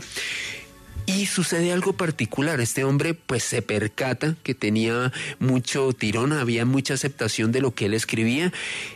Publica 13 libros en un periodo comprendido entre 1857 y 1862. Se convierte en un gran conocedor rockstar de todo esto. Y Juan G. ocurren varias polémicas. En 1864 publicó un libro llamado El Evangelio del Espiritismo. Este libro es prohibido en España por la Iglesia Católica porque realmente les parecía un libro blasfemo. Quemaron públicamente 300 ejemplares de ese libro. Y posteriormente. Hay, hay que decir que es una, una clave para entender esto, que en los libros de Allan Kardec, perdón, en los libros de Allan Kardec, él aprende una técnica que es la psicografía. a escribir recibiendo mensajes de espíritus del más allá. Y muchos de estos libros lo que aparecen son mensajes de estos espíritus que nos están guiando a la humanidad y que sientan las bases del espiritismo. Claro, era en el fondo y, y, así se convirtió básicamente en una especie de nueva religión. Exactamente. Y eso la Iglesia Católica no le sentaba nada bien. Que era básicamente la misma técnica de María Orsic, una vidente muy Eso, importante de la Segunda Guerra Mundial. Años después, Juanje, la familia de Alan Kardec, su esposa Amélie Gabriel Boudet y sus hijas son obligadas a huir de Francia porque apedrearon su casa, los consideraban realmente blasfemos. Finalmente, Alan Kardec fallece el 31 de marzo de 1869 a los 64 años por una cerebral. Durante la procesión de su féretro, Juanje lo acompañaron 1.200 personas en el París de la época. Posteriormente, sus restos fueron trasladados al cementerio tan mítico de Père allá en París, y tiene un epitafio con el que quiero cerrar este pequeño dossier que dice así en su tumba: Nacer, morir, renacer de nuevo y progresar sin cesar. Esa es la ley. Qué bonito. Qué bonito, porque él sienta en esos libros lo que son realmente las bases del espiritismo. Perdón, tengo la voz fatal del viaje, me agarré un catarro tremendo. Eh, ¿Nos puedes comentar cuáles son realmente las bases, los conceptos que él pone en el espiritismo? Porque uno de los conceptos, por ejemplo, que creo que es clave es decir que Dios hay solo uno. O sea, realmente él está en cierta medida fundando una, una, una religión, una forma de entender el mundo. Y monoteísta, bastante particular, la existencia y unicidad de Dios como primera causa inteligente para Alan Kardec. Dios es eterno, inmutable e inmaterial. También concibe la existencia de espíritus que parten de la existencia de ese único Dios. Para Alan, Como Alan ángeles, Kardec, por ejemplo. habían espíritus que eran positivos y negativos. Comienza a hacer esa diferenciación. De hecho, establece que algunos de estos negativos podrían intentar confundir a los mediums y a las personas que pueden tener contacto con esa realidad. Otro de los grandes principios dentro del espiritismo para Kardec era la ley de causa y efecto. Él lo veía como una ley universal que siempre se representaba a lo largo de la, de la historia. También otro de los principios fundamentales para él, la reencarnación. Bueno, él creía haber sido un druida hace Ujú. 2400 años. Y ya para culminar, Juanje, y dar nuestras conclusiones, eh, en el espiritismo él concebía una responsabilidad individual muy importante que cada uno tenía que asumir de su propia vida. No, me parece, me parece genial. Es un personaje que tiene un peso en la historia tremendo, que influye incluso, por ejemplo, también en religiones afroamericanas, como es el caso de la Umbanda. Sí. Entonces, eh, bueno, es, es una forma de entender el más allá con una serie de reglas y le animaba a la gente, bueno, pues a que fueran medium también y, a través de la psicografía fueran capaces de recibir mensajes del más allá. Así que bueno, y esto ha sido el, el programa de hoy. Os hemos querido contar básicamente qué es el espiritismo y que conocierais a un medium, en este caso uno de los más famosos del mundo, que es Miquel Lizarralde. Alejandro Bernal, tu cierre, tus conclusiones, tus redes sociales y tu canal de YouTube. No, Juanje, maravillado primero con esta experiencia, este relato de primera mano que podemos eh, apreciar en audio de Miquel Lizarralde. Les cuento, pues también como lo comenté al- en el transcurso del programa, pues fui, tuve la oportunidad de experimentar esos dones de primera mano y la verdad, eh, un hombre estupendo con una energía muy especial, muy, muy cariñoso, muy buena persona, como diríamos aquí en Colombia, y con una honestidad y una forma muy tangible de expresar su don. A mí me pueden seguir en Twitter, Instagram y también en TikTok en arroba Ale Bernal Pérez con doble S. Y si les gusta mi trabajo, los invito a que busquen en YouTube Mandrágora Misterios, el canal que tengo en esa plataforma. Bueno, señores, pues bueno, para mí fue un placer eh, reencontrarme con, con Miquel Lizarralde y ver cómo realmente es muy difícil acotar cuáles son los límites de la realidad. Yo tengo muy claro que no creo en la muerte. Creo que la vida es un paso dentro de una eternidad. Cuando fallecemos, comienza el siguiente paso. Paso a paso en un, en un camino, en un sendero que es eterno, paso a paso en un camino, en un sendero en el que tenemos que cumplir una misión. No estamos aquí per se, porque sí, sino estamos para algo.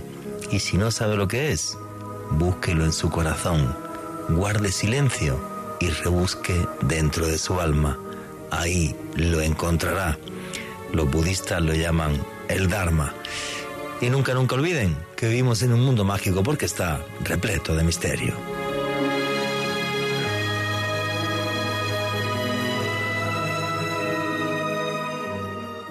Hello, it is Ryan, and we could all use an extra bright spot in our day, couldn't we? Just to make up for things like sitting in traffic, doing the dishes, counting your steps, you know, all the mundane stuff. That is why I'm such a big fan of Chumba Casino. Chumba Casino has all your favorite social casino style games that you can play for free anytime, anywhere with daily bonuses. That should brighten your day a little. Actually, a lot. So sign up now at chumbacasino.com. That's chumbacasino.com. No purchase necessary. VGW Group. Void were prohibited by law. See terms and conditions. 18 plus. With the Lucky Land slots, you can get lucky just about anywhere. This is your captain speaking. Uh, we've got clear runway and the weather's fine, but we're just going to circle up here a while and uh, get lucky. No, no, nothing like that. It's just these cash prizes add up quick. So I suggest you sit back, keep your tray table upright, and start getting lucky. Play for free at LuckyLandSlots.com. Are you feeling lucky? No purchase necessary. Void where prohibited by law. 18 plus terms and conditions apply. See website for details.